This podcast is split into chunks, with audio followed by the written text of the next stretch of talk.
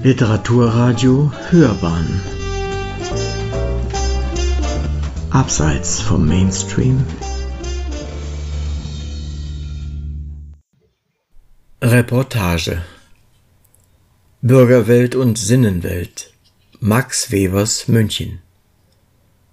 Rundgang durch eine sehenswerte Ausstellung über das Leben von Max Weber in München. Den Max-Weber-Platz kennt fast jeder in München.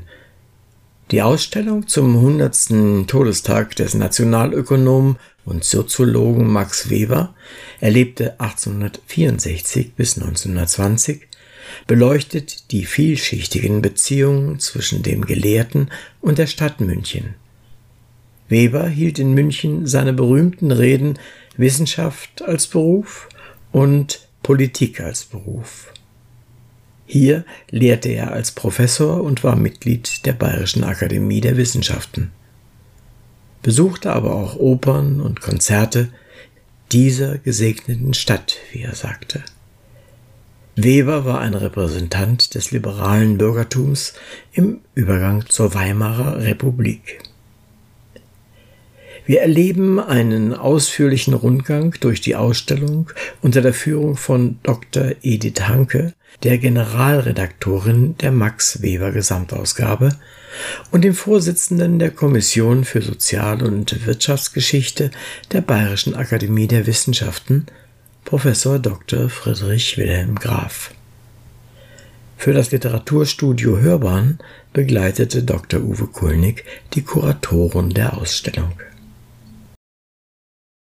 Vielleicht kann einer von Ihnen beiden, die Sie diese Ausstellung ja gemacht haben, sagen, wer Max Weber eigentlich war und warum dieser Münchenbezug ist. Wer war Max Weber? Max Weber gilt als einer der bedeutendsten deutschen Intellektuellen des letzten Jahrhunderts. Er gilt weltweit als ein Gründungsvater der europäischen Sozialwissenschaften. Er gilt zugleich als ein bedeutender Theoretiker des politischen Liberalismus. Er war ein klassenbewusster Bourgeois, wie er selbst gesagt hat. Warum der Münchenbezug? Weber hat München neben Wien für die schönste deutsche Stadt gehalten. Er hat diese Stadt geliebt und ist dann in den letzten kurzen Jahren seines Lebens Ordinarius an der LMU gewesen, also an der Münchner Universität. Er war Mitglied der Bayerischen Akademie der Wissenschaften und er hat in München zwei seiner wichtigsten Reden gehalten. Die wichtige Rede Politik als Beruf, die als ein Klassiker der modernen Politikwissenschaften gilt, und die Rede Wissenschaft als Beruf, in der er die Grundlagen einer kritischen Selbstreflexion der modernen Geistes-, Kulturwissenschaften, aber auch der Naturwissenschaften gelegt hat. Das war das Ziel dieser Ausstellung, die Beziehungen Webers zur Stadt München auszuloten und so auch nochmal ganz neue Facetten dieser sehr schwierigen, kranken Persönlichkeit, aber zweifelsohne genialen Persönlichkeiten zu entdecken. Vielleicht zu den München-Bezügen, ähm, weil das ganz wichtig für unsere Ausstellung war, Weber auch wieder nach München zurückzubringen. Ähm, jeder Münchner, jede Münchnerin denkt sofort an den Max-Weber-Platz. Es hat allerdings eine merkwürdige Bewandtnis mit diesem Platz auf sich denn er war ursprünglich nicht nach dem Soziologen, Juristen, unserem Max Weber benannt, sondern nach einem Heidhausener Stadtrat. Und erst auf eine Initiative des Soziologen Ulrich Beck und des damaligen Oberbürgermeisters Christian Ude ist der Platz 1998 nachbenannt worden. Das kann man so ein bisschen merkwürdig finden, aber ich finde es eigentlich eine ganz sympathische Sache der Stadt München, diesen Platz, der schon mal da war, nach oder umzubenennen. Wir haben hier in der Ausstellung auch Interviews, die ein japanischer Professor mit noch lebenden Zeitzeugen in, geführt hat, unter anderem mit Max Webers später Geliebter Elsia Fee von Richthofen. Und sie erinnert sich als 95-Jährige, dass sie mit Max Weber, sie sagt, durch die Max Weber Straße gegangen ist. Und so im Abspann des Interviews sagt sie dann, ja, und dann hat der Kerl gesagt, jetzt ist schon eine Straße nach Max Weber benannt, also kann sie ja gar gar nicht mehr nach mir benannt werden. Was so ein bisschen auch ein Licht drauf wirft, Weber hat Humor gehabt. Das wird uns hier in der Ausstellung auch immer noch begegnen. Und das konnte im Privaten sehr nett, sehr humorvoll, sympathisch sein, aber wenn es um politische oder wissenschaftliche Gegner ging, ging das bis hin zu scharfer Ironie und Sarkasmus. Also der Weberplatz ist einer der Gedenkorte hier in München, der zweite unbekanntere, und damit komme ich jetzt endlich zur Beantwortung Ihrer Frage, ist hier direkt um die Straßenecke äh, das Haus der Dichterin Helene Böhlau, heute die Seestraße 16. Dort hat Max Weber vom Dezember 1919 bis zu seinem Tod am 4. 14. Juni 1920 gelebt und er ist in diesem Haus gestorben. Deshalb gibt es an diesem Haus an der Vorderseite aber sehr, sehr versteckt eine Gedenktafel, äh, aber auch erst seit den 90er Jahren und insofern erinnert dieses Haus an Max Weber und seinen Tod hier in München der sehr plötzlich eingetreten ist. Also er ist mit nur 56 Jahren gestorben. Heute in Anlehnung an die spanische Grippe, die große Pandemie vor 100 Jahren, wird vielfach behauptet, er sei an der spanischen Grippe gestorben. Wir wissen es nicht hundertprozentig. Ähm, wir sind gängigerweise davon ausgegangen, dass er eine Bronchitis hatte, die sich sehr schnell in eine Lungenentzündung äh, ja, ausgewachsen, umgewandelt hat. Und er ist dann innerhalb von 14 Tagen gestorben. Dann haben wir hier noch die Weberbüste und die steht eigentlich für den dritten Ort hier in München, wo das Werk Max Webers gepflegt wird, nämlich die Bayerische Akademie der Wissenschaft, also äh, mein Arbeitgeber. Und zwar ist die Büste angefertigt worden von Arnold Rickert. Das ist ein Bildhauer gewesen, der aber mit Max und Marianne Weber befreundet war, über seine Eltern, der Philosoph Heinrich Rickert und die Mutter Sophie Rickert, selber auch Bildhauerin, waren über Jahre, Jahrzehnte mit Webers eng befreundet. Äh, das ist eine Leihgabe der Familie Weber und die steht in der Bayerischen Akademie der Wissenschaften. Dort ist bis zum Todestag die 47-bändige Max Weber Gesamtausgabe im Auftrag der Kommission für Sozial- und Wirtschaftsgeschichte herausgegeben worden. Und das ist praktisch die Verbindung, die es zu uns beiden Kuratoren gibt. Herr Graf ist äh, Kommissionsvorsitzender gewesen und ich bin bis zum 14. Juni die Generalredaktorin der Gesamtausgabe äh, gewesen. Damit kommen Sie meiner nächsten Frage eigentlich zuvor. Warum machen ausgerechnet Sie diese Ausstellung?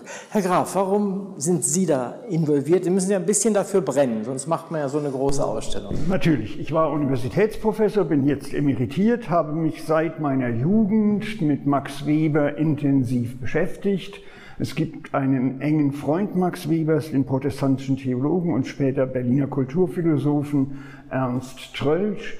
Da bin ich für die Gesamtausgabe verantwortlich, die auch von der Bayerischen Akademie der Wissenschaften herausgegeben wird.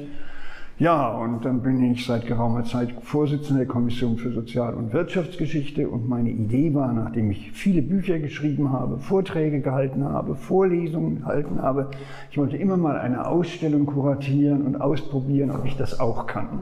Und das Urteil überlasse ich anderen, aber es hat mir Spaß gemacht, nochmal viele neue Facetten an Max Weber zu entdecken Trotz der Einschränkungen durch Covid-19 ist es der Frau Dr. Hanke und mir gelungen, eine ganze Reihe von biografischen Spuren zu entdecken, die bisher in der Weber-Forschung noch gar nicht thematisiert worden ist. Also man hat auch Lust am Erkenntnisgewinn. Wunderbar. Frau Hanke, und Sie, wie sieht es bei Ihnen aus? Ich war die Generalredaktorin, also die äh, von wissenschaftlicher Seite, redaktionelle Seite Verantwortliche für die Herausgabe des äh, Gesamtwerks, also mehr in technischer Hinsicht, aber weil ich das fast 30 Jahre gemacht habe, sind mir die meisten Texte, Bände, Briefe Max Webers über den Schreibtisch gelaufen. Und das war genau wie Herr Graf gesagt hat, jetzt am Ende einfach auch der Versuch, dieses Leben für eine größere Öffentlichkeit einmal darzustellen, und zwar mit diesen Bezügen zu München, weil das eine unglaublich spannende Zeit war, weil Weber wirklich nur zwölf Monate hier in München gelebt hat.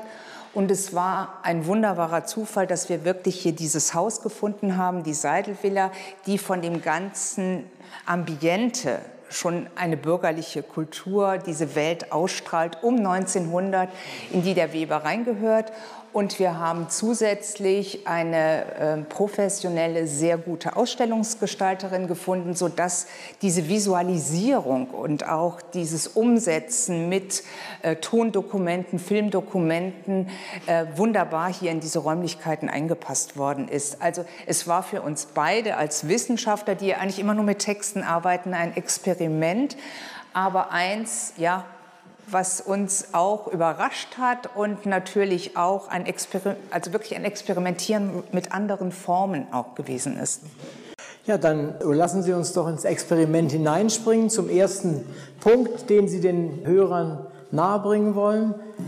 Das Leben Max Webers sehe ich hier als Überschrift. Wir haben ganz wichtige Stationen hier einmal exemplarisch visualisiert durch Bilder aus Familienbesitz Max Weber wird am 21. April 1864 in Erfurt geboren. Sein Vater ist dort Stadtrat, der hieß auch Max Weber.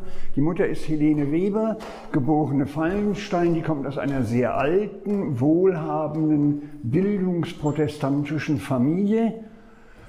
Weber wird protestantisch getauft. Die Familie zieht 1868 nach Charlottenberg, äh, nach Charlottenburg um, das damals noch nicht zu Berlin gehörte. Der Vater ist aber dann in Berlin als Stadtrat tätig. Man kann Max Webers Vater als einen der ersten deutschen Berufspolitiker bezeichnen. Er war Reichstagsabgeordneter, er war zugleich Landtagsabgeordneter, sodass Max Weber von früh auf die nationalliberale politische Elite des Kaiserreichs kennenlernt also wie gesagt, Kaiserreich sechs Jahre nach seiner Geburt. Max Weber legt, macht sein Abitur nebenbei nicht mit einer besonders guten Note, sondern eher sehr, sehr durchschnittlich. Das Entscheidende ist, wenn man sich schon diese Kindheit und Jugend anschaut, sieht man noch einmal, wie sehr das wilhelminische Deutschland konfessionell fragmentiert, gespalten ist. Die Freunde Max Webers sind entweder aus jüdischen Haushalten oder aus kulturprotestantischen Haushalten. Er kennt so, von Kind auf so gut wie keine Katholiken. Auch das ist nochmal etwas, was in dieser Ausstellung deutlich wird, dass es sozusagen protestantische und zum Teil auch jüdische Netzwerke gibt. Max Weber studiert Rechtswissenschaft, Geschichte, Philosophie und Nationalökonomie in Heidelberg, in Straßburg, in Berlin und in Göttingen. Er tritt, wie damals viele andere junge Männer, in eine schlagende Burschenschaft, die Alemannia, ein. Er trinkt unvorstellbar viel Alkohol, wie das damals in diesen Verbindungen üblich war. Äh, er wohnt dort in Heidelberg gemeinsam mit seinem Cousin Otto Baumgarten, einem protestantischen Theologen, der später Professor in Kiel ist. Warum erwähne ich das? Weil dieser Otto Baumgarten der Sohn eines berühmten nationalliberalen Historikers Hermann Baumgarten ist, der als einer der wichtigsten Theoretiker des deutschen Liberalismus gilt. Da sehen Sie schon sozusagen Verflechtungen. Ja, Max Weber macht dann kurz Militärdienst, wird Reserveoffizier, das heißt, er macht immer wieder auch militärische Übungen und dann geht er nach seinem juristischen Staatsexamen 1886 ins Referendariat. In dieser Zeit schreibt er seine Dissertationsschrift zur Geschichte der Handelsgesellschaften im Mittelalter und in sehr, sehr kurzer Zeit habilitiert er sich über die römische Agrargeschichte in ihrer Bedeutung für das Staats- und Privatrecht das ist deshalb wichtig, weil er ein hervorragender Kenner der antiken Kulturen war. Der bedeutendste Althistoriker des 19. Jahrhunderts, Theodor Mommsen, hält von Max Weber sehr, sehr viel. Die beiden Familien sind miteinander ja, verbunden, weil ein Sohn Theodor Mommsen später eine Schwester Max Webers heiratet und die, die Weber-Kinder und die Mommsen-Kinder sehr viel gemeinsame haben. Also beispielsweise geht er mit einem Mommsensohn in den Konformantenunterricht und so weiter. Ja, er wird 1864 geboren, habe ich gesagt. Er heiratet 1893 seine Cousine Marianne Schnittke, die kommt aus Erlinghausen. Er wird dann 1893, also im Alter von 29 Jahren, außerordentlicher Professor für Handelsrecht an der Berliner Universität erhält aber schon im Jahr darauf dann einen Ruf als ordentlicher Professor für Nationalökonomie und Finanzwissenschaft nach Freiburg.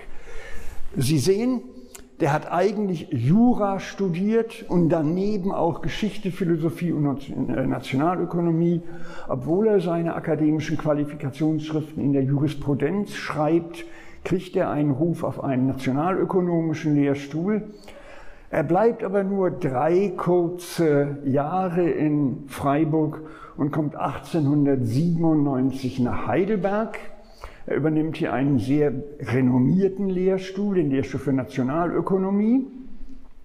Erwähnenswert ist vielleicht noch, dass er immer auch für politische Debatten und auch Skandale gut war.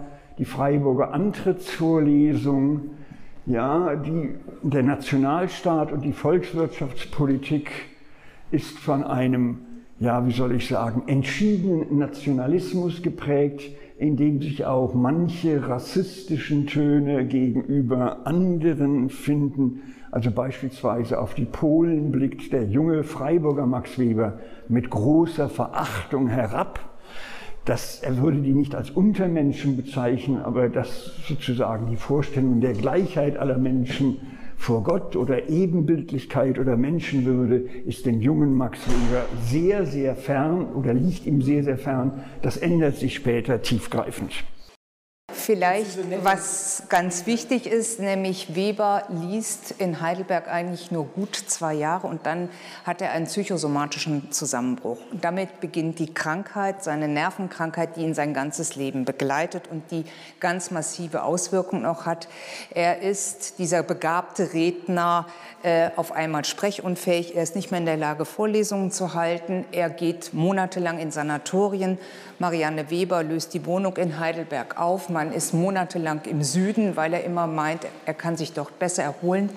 Und sein Berufsethos ähm, ist aber so groß, dass er dann schließlich um eine Entlassung aus dem badischen Staatsdienst bittet, nachdem er mehrere Urlaubsgesuche eingereicht hatte.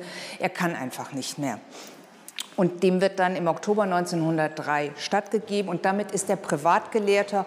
Und dann in der Zeit der Erholung, ab 1903 ist er Privatgelehrter und hat aber das Glück, dass einer seiner Heidelberger Kollegen eine Zeitschrift kauft, das Archiv für Sozialwissenschaft und Sozialpolitik. Und da erscheinen dann alle wichtigen großen Aufsätze Max Webers, unter anderem seine ganz weltberühmte Schrift Die protestantische Ethik und der Geist des Kapitalismus. Vielleicht darf ich nochmal zurückkommen. Wie ist denn das diagnostiziert jetzt auch vielleicht im Nachhinein, woran er wirklich litt? Naja, das ist ein ganz schwieriges Thema, weil wir jetzt schon darüber reden, dass der Mythos von Heidelberg, wie Zeitgenossen den Weber schon genannt haben, weil dieser Mythos auch dazu geführt hat, dass manche zu verhindern versuchten, dass man sich mit diesem Menschen näher beschäftigt. Es hat Krankenakten gegeben. Diese Krankenakten der Heidelberger Universitätsklinik sind gestohlen und vernichtet worden. Vermutlich von dem an der Universität tätigen glühenden Weber-Verehrer Karl Jaspers, also einem der bedeutendsten Psychiater und Philosophen des letzten Jahrhunderts. Dann hat es einen großen 20-seitigen Text gegeben, in dem Max Weber selbst über seine Krankheit geschrieben hat. Und Karl Jaspers hat zu diesem Weber-Text gesagt, das sei so, als habe dieser kranke Mensch selbst Psychiatrie studiert, er sei von einer solchen Prägnanz in der Beschreibung seiner Krankheitszustände, das sei außergewöhnlich. Auch dieser Text ist vernichtet worden. Frau Dr. Hanke meint durch die Witwe Marianne Weber, ich vermute eher durch Karl Jaspers, aber darüber gibt es unterschiedliche Quellen, also man kann es nicht sagen, auch das fehlt. Die Motive das heißt, sind wahrscheinlich die gleichen, ja, mehr oder weniger. Was ne? aber vielleicht doch das Besondere ist, ähm, ob das nicht, weil Marianne Weber war mit Karl und Gertrud Jaspers eng befreundet, ähm, also was ich über die Briefe weiß, ist, dass man nach 1933 wohl im Gespräch beschlossen hat, diese Krankheitsakte, diese äh, Selbstdiagnose zu vernichten, damit sie den Nazis nicht in die Hände kommt.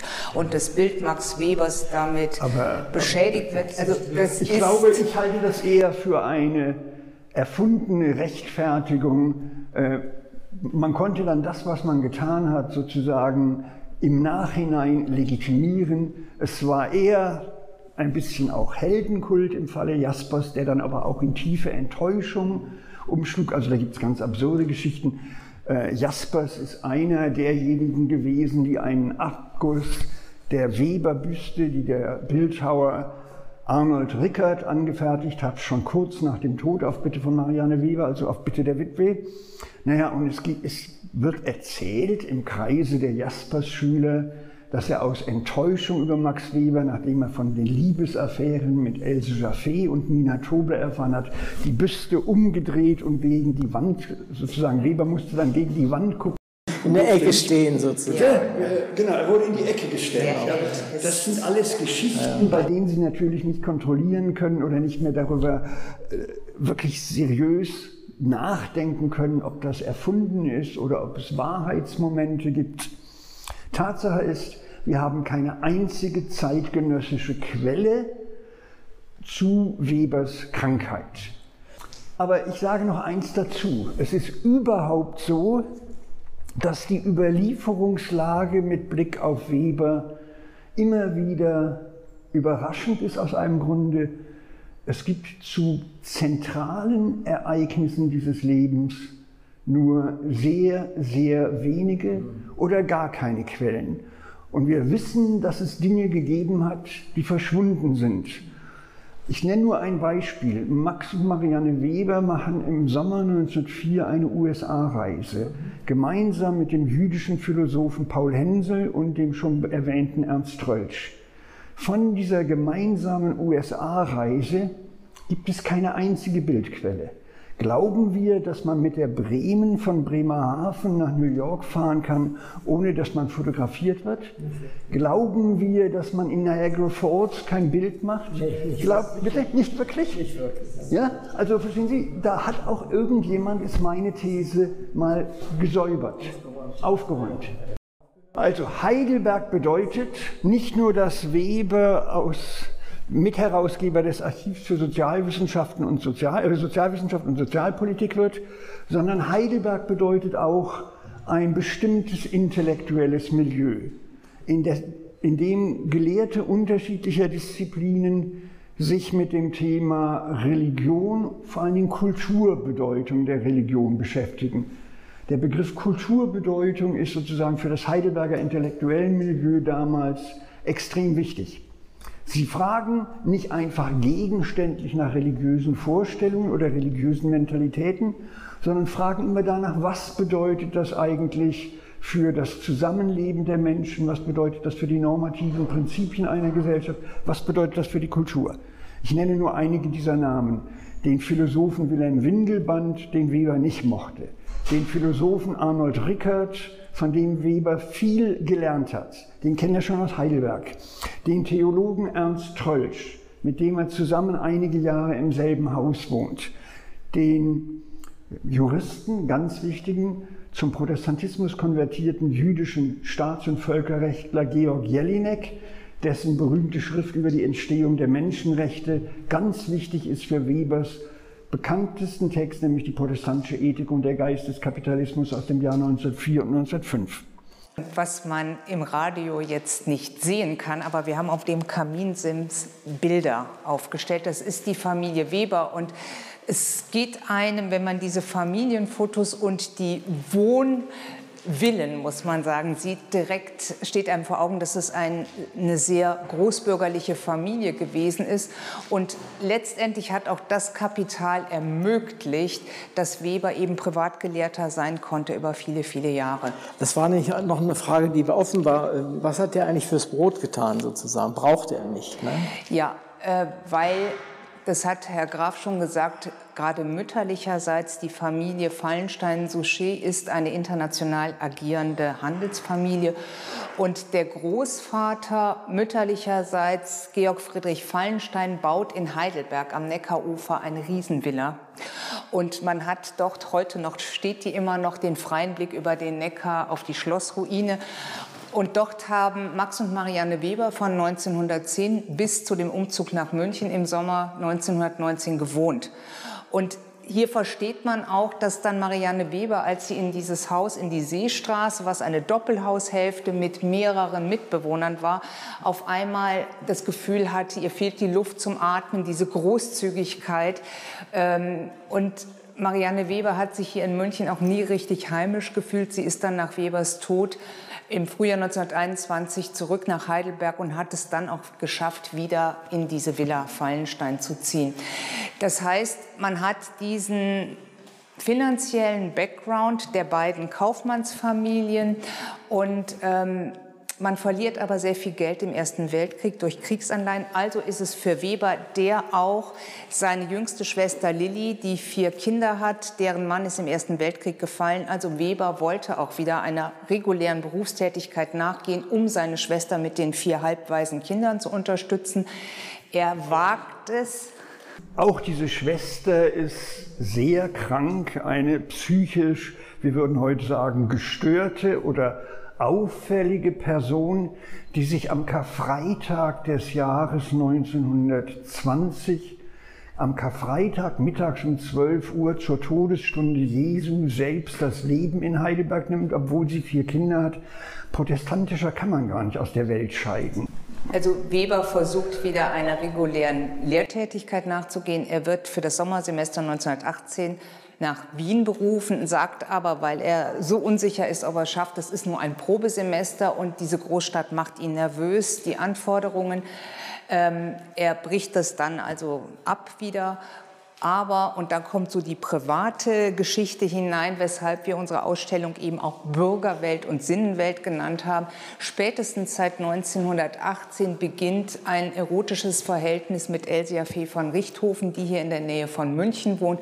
Und deshalb ist er dann bestrebt, einen Lehrstuhl hier in München zu bekommen und äh, dieses Wagnis auch wieder einzugehen, tatsächlich als bayerischer Beamter regelmäßig zu lehren. Es ist also auch ein Neuaufbruch, was diese Münchner Zeit zusätzlich spannend macht. Auch diese, dieser Mix von gesellschaftlichem Umbruch, auch ein privater Neuanfang, ein beruflicher Neuanfang. Insofern eine super spannende Zeit. Das Ganze hat immer auch tragische Züge. Ein hochbegabter Mann, also man, man kann sich nicht vorstellen, wie Max Weber gelitten hat. Er war eifersüchtig. Das finde ich, das ist was Menschendes, wenn Sie so wollen, weil eifersüchtig darauf, ja, dass andere erfolgreich waren.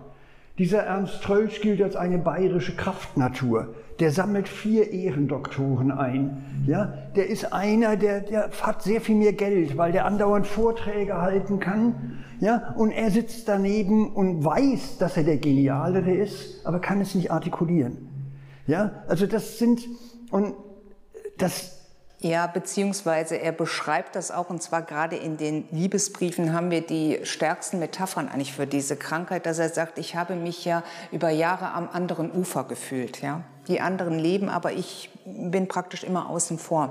Also ein Außenseiter, das Leben läuft irgendwo anders ab und ich sitze in einem Eisschrank und fühle mich wie ein Eisheiliger. Also das sind ganz starke Metaphern, die man in diesen sehr privaten Briefen nur findet. Und er schreibt selber einmal an Georg Jelinek, dass er sich so eine Schicht zugelegt hat, eine Schale, dass die anderen davon nicht so erfahren und so Standardsätze, die man dann halt sagt. Und dann muss Georg Jelinek aber mal gesagt haben, nun, Max Weber, stellen Sie sich mal nicht so an. Und das hat ihn so gekränkt, dass er gesagt hat, Sie machen sich überhaupt keine Vorstellung, was diese Krankheit für mich bedeutet äh, wenn man die Briefe liest äh, und was wir eben auch genau wissen, er war wirklich auf Droge, weil er so starke Schlafmedikamente, also die Krankheit ging mit extremen Schlafstörungen einher. Ähm, er hat nicht nur äh, die üblichen äh, Beruhigungsmittel genommen, sondern ist auch mit Heroin und Kokain behandelt worden. Und das war für ihn immer der Punkt zu sagen, ich muss im Frühjahr Entzugskuren machen. Und er ist dann in den Süden gefahren, hat versucht, wieder von den Tabletten und den Giften, wie er sagt, runterzukommen. Was eine wirklich noch zu leistende Forschungsarbeit für einen jungen biochemisch kompetenten Psychiater wäre, das wäre wirklich ein tolles Dissertationsthema. Diese ganzen Briefe, die man nun lesen kann, das ist ja der große Erfolg der Gesamtausgabe, dass Briefe aus aller Welt jetzt zusammengeführt worden sind. einfach darauf hindurchzusehen, was da Weber immer schreibt, was ihm alles gegeben wird. Also ich habe den Eindruck, dass die Therapie ihn auch suchtkrank gemacht hat. Macht denn ein solcher Mann, der womöglich süchtig ist, der geistliche Riesenprobleme hat und neuronale Riesenprobleme hat, wie kommt er dann zu einer solchen Großtat wie das, was, was Sie uns vorstellen? Ja, er hat immer, es hat immer so, ja, ich würde von Schüben reden. Es hat dann also Produktivitätsschübe gegeben, wo er 20 Stunden am Tag geschrieben, geschrieben, geschrieben hat. Es hat dann Phasen gegeben, in denen er dem Schreibtisch bewusst entflohen ist. Er hat den Süden geliebt, auch in einer ganz, ja, wie soll ich das sagen, in einer bisweilen kitschig-romantischen Verklärung des natürlichen Lebens an der Côte d'Azur in Neapel. Er hat Rom geliebt. Ja, also, aber es ist, aber es ist etwas, das sich verbindet mit Flucht. Ja, er will eigentlich an den Schreibtisch, aber er liebt es in der Sonne zu sitzen, aufs Meer zu blicken. Also er hat immer auch so Phantasmen des Aussteigens entwickelt. Und der Alltag in Heidelberg ist grausam. Er sieht nämlich, die anderen sind in der Universität. Und ich kann das, was ich eigentlich wollte, ein erfolgreicher deutscher Ordinarius sein, nicht mehr leisten. Das hat auch, wie Frau Dr. Hanke gesagt hat, das hat sein Selbstbild zutiefst erschüttert und zugleich die mangelnde Fähigkeit, anderen deutlich zu machen, wie schlecht es ihnen geht. Das ist das eine, aber ich würde auch durchaus einen Bezug zum Werk sehen. Max Weber ist derjenige, der uns ja die Kultur der Moderne, moderne Gesellschaften erklärt. Und ein Hauptsignum der Moderne ist die Rationalisierung. Und das was wir alle verstehen, dass natürlich wirtschaftliche Prozesse rationalisiert werden, dass es auch in der Politik gewisse Rationalisierungstendenzen gibt. Das aber, und das ist eigentlich das Schreckliche, wo man meint, das sind Fluchtpunkten von diesem rationalen Alltag, in dem wir alle drin stecken, nämlich Erotik und Kunst. Dass Weber in seiner Kulturtheorie sagt, und auch in diesen Bereichen findet ein Rationalisierungsprozess statt. Das heißt, in diesen antirationalen Sphären, wo Weber selber, und das experimentiert er hier in München auch aus, meint, das ist eine Form von innerweltlicher Erlösung von diesem Druck, dem wir alle ausgesetzt sind. Auch das funktioniert nicht. Also das macht er sich praktisch durch seinen Ansatz, durch seine Analyse auch selber wieder kaputt muss man sagen. Und das ist, wenn man das ernst nimmt bei Weber, dann kommt man durchaus, glaube ich, in so ähm, Bereiche rein, wo man sagt, das kann zur Schlaflosigkeit führen, weil es eigentlich keinen Ruhepunkt mehr gibt. Und dazu kommt natürlich diese Neugierde von Max Weber, dass ich auch glaube, dieses Gehirn war ständig in Arbeit. Und das sieht man auf eine sympathische Art auf dieser Amerikareise, die Herr Graf erwähnt hat. Er will immer Neues entdecken, Neues erfahren. Also es geht für ihn immer, immer weiter, ja. Und, und wo sind neue Anreize auch fürs Gehirn? Und, und was muss ich verarbeiten, was muss ich bedenken? Also diese Unruhe, diese geistige Unruhe, die natürlich die eine Schattenseite hat, dass er krank geworden ist und auf der anderen Seite ist das unglaublich faszinierend, weil er damit ähm, zu Erkenntnissen kommt und das auch in Sprache fassen kann, ähm, wo wir heute immer noch von profitieren. Also seine soziologischen Grundkategorien sind für jeden Soziologen immer noch das ABC, wenn man arbeiten will und auch selbst unsere heutige Zeit noch analysieren will. Vielleicht können wir noch mal zum nächsten konkreten Ausstellungspunkt genau. kommen. Ja, diesen Raum haben wir benannt nach Webers zweiter berühmter Münchner Redepolitik als Beruf. Die hat er gehalten auf Einladung der Freistudentischen Vereinigung. Und zwar sieht man das hier ganz groß im Steinecke-Saal. Das war eine Kleinkunstbühne des Buchhändlers Karl Georg Steinecke. Und die findet sich in der Adalbertstraße 15. Dieses Haus steht aber heute nicht mehr, das ist im Krieg zerstört worden. Aber eine Gedenktafel erinnert noch an den Buchhändler.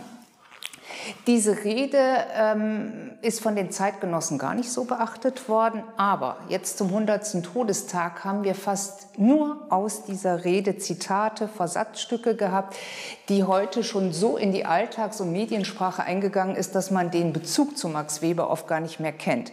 Zum Beispiel die drei wichtigsten Eigenschaften eines Politikers, Leidenschaft, Augenmaß, Verantwortungsgefühl stammen aus dieser Rede. Oder dieser Satz, der hier auch groß an die Wand gehängt worden ist, die Politik bedeutet ein starkes, langsames Bohren von harten Brettern mit Leidenschaft und Augenmaß zugleich. Mhm. Für mich selber ist diese Rede aber nicht wegen dieser Standardzitate wichtig, sondern im zweiten Teil beschäftigt sich Weber mit dem Spannungsverhältnis Ethik und Politik. Und deshalb haben wir hier Webers Stichwortzettel, die im Original etwas größer als ein Smartphone sind und die wir oben auch in der Vitrine im Original sehen können.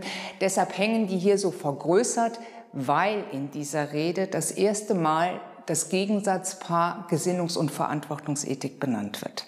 Und das ist für heute. Also von Weber benannt wird. Genau. Die Begriffe sind älter, aber sozusagen Weber hat aus Begriffen, die er vorgefunden hat, hat er sozusagen ein idealtypisches Modell gemacht, das in der Tat bis heute politische Debatten weltweit bestimmt.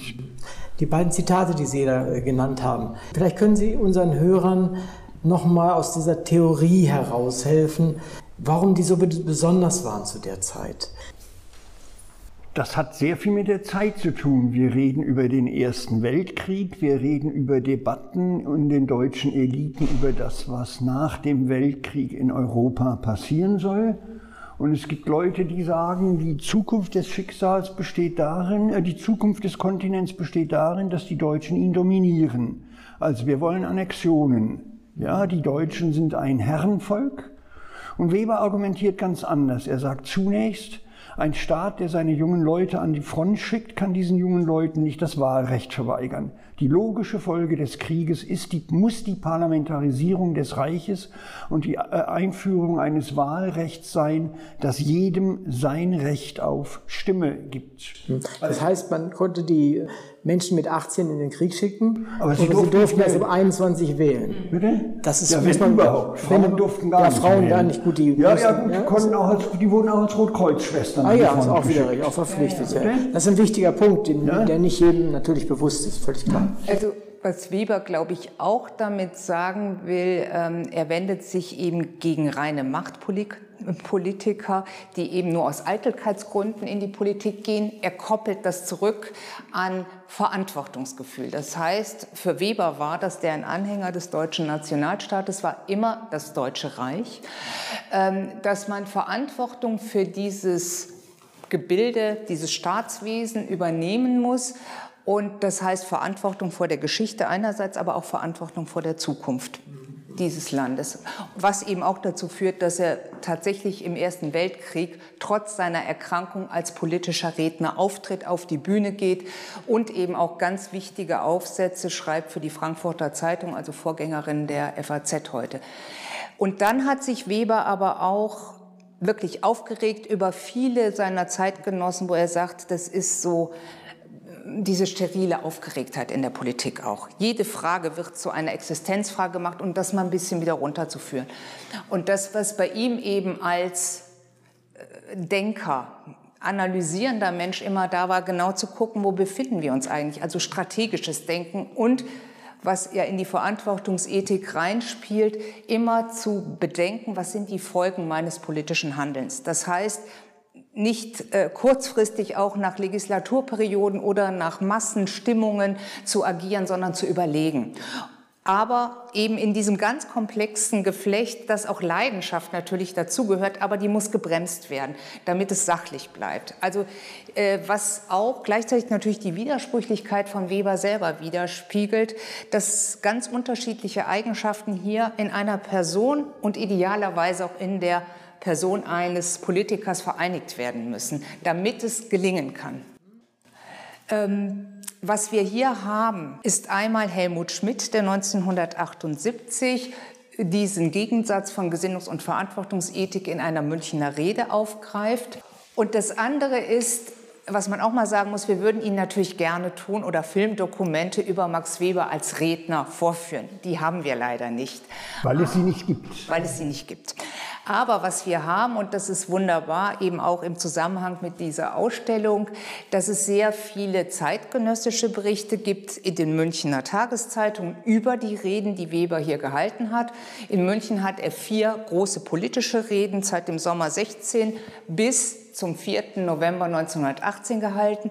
Und wir haben ähm, das ist eine Radiosendung von 1958, eine Beschreibung, wie Weber als politischer Redner in Heidelberg aufgetreten ist, wo man merkt, dass er tatsächlich charismatische Eigenschaften hatte, dass er es geschafft hat, Leute in seinen Bann zu ziehen und durch seine Auftritte wirklich in der Öffentlichkeit als sehr guter Redner bekannt war, bis hin zu Thomas Mann, der Weber hier in äh, München kennenlernt, der sagt, er ist der geschickte äh, und gute Redner oder Sprecher, als der er gilt. Also er hatte einen Ruf als ein ganz hervorragender Redner, ähm, der aber immer nur mit so kleinen Zettelchen die Kunst der freien Rede geübt hat. Und das hat ihn wohl ausgemacht.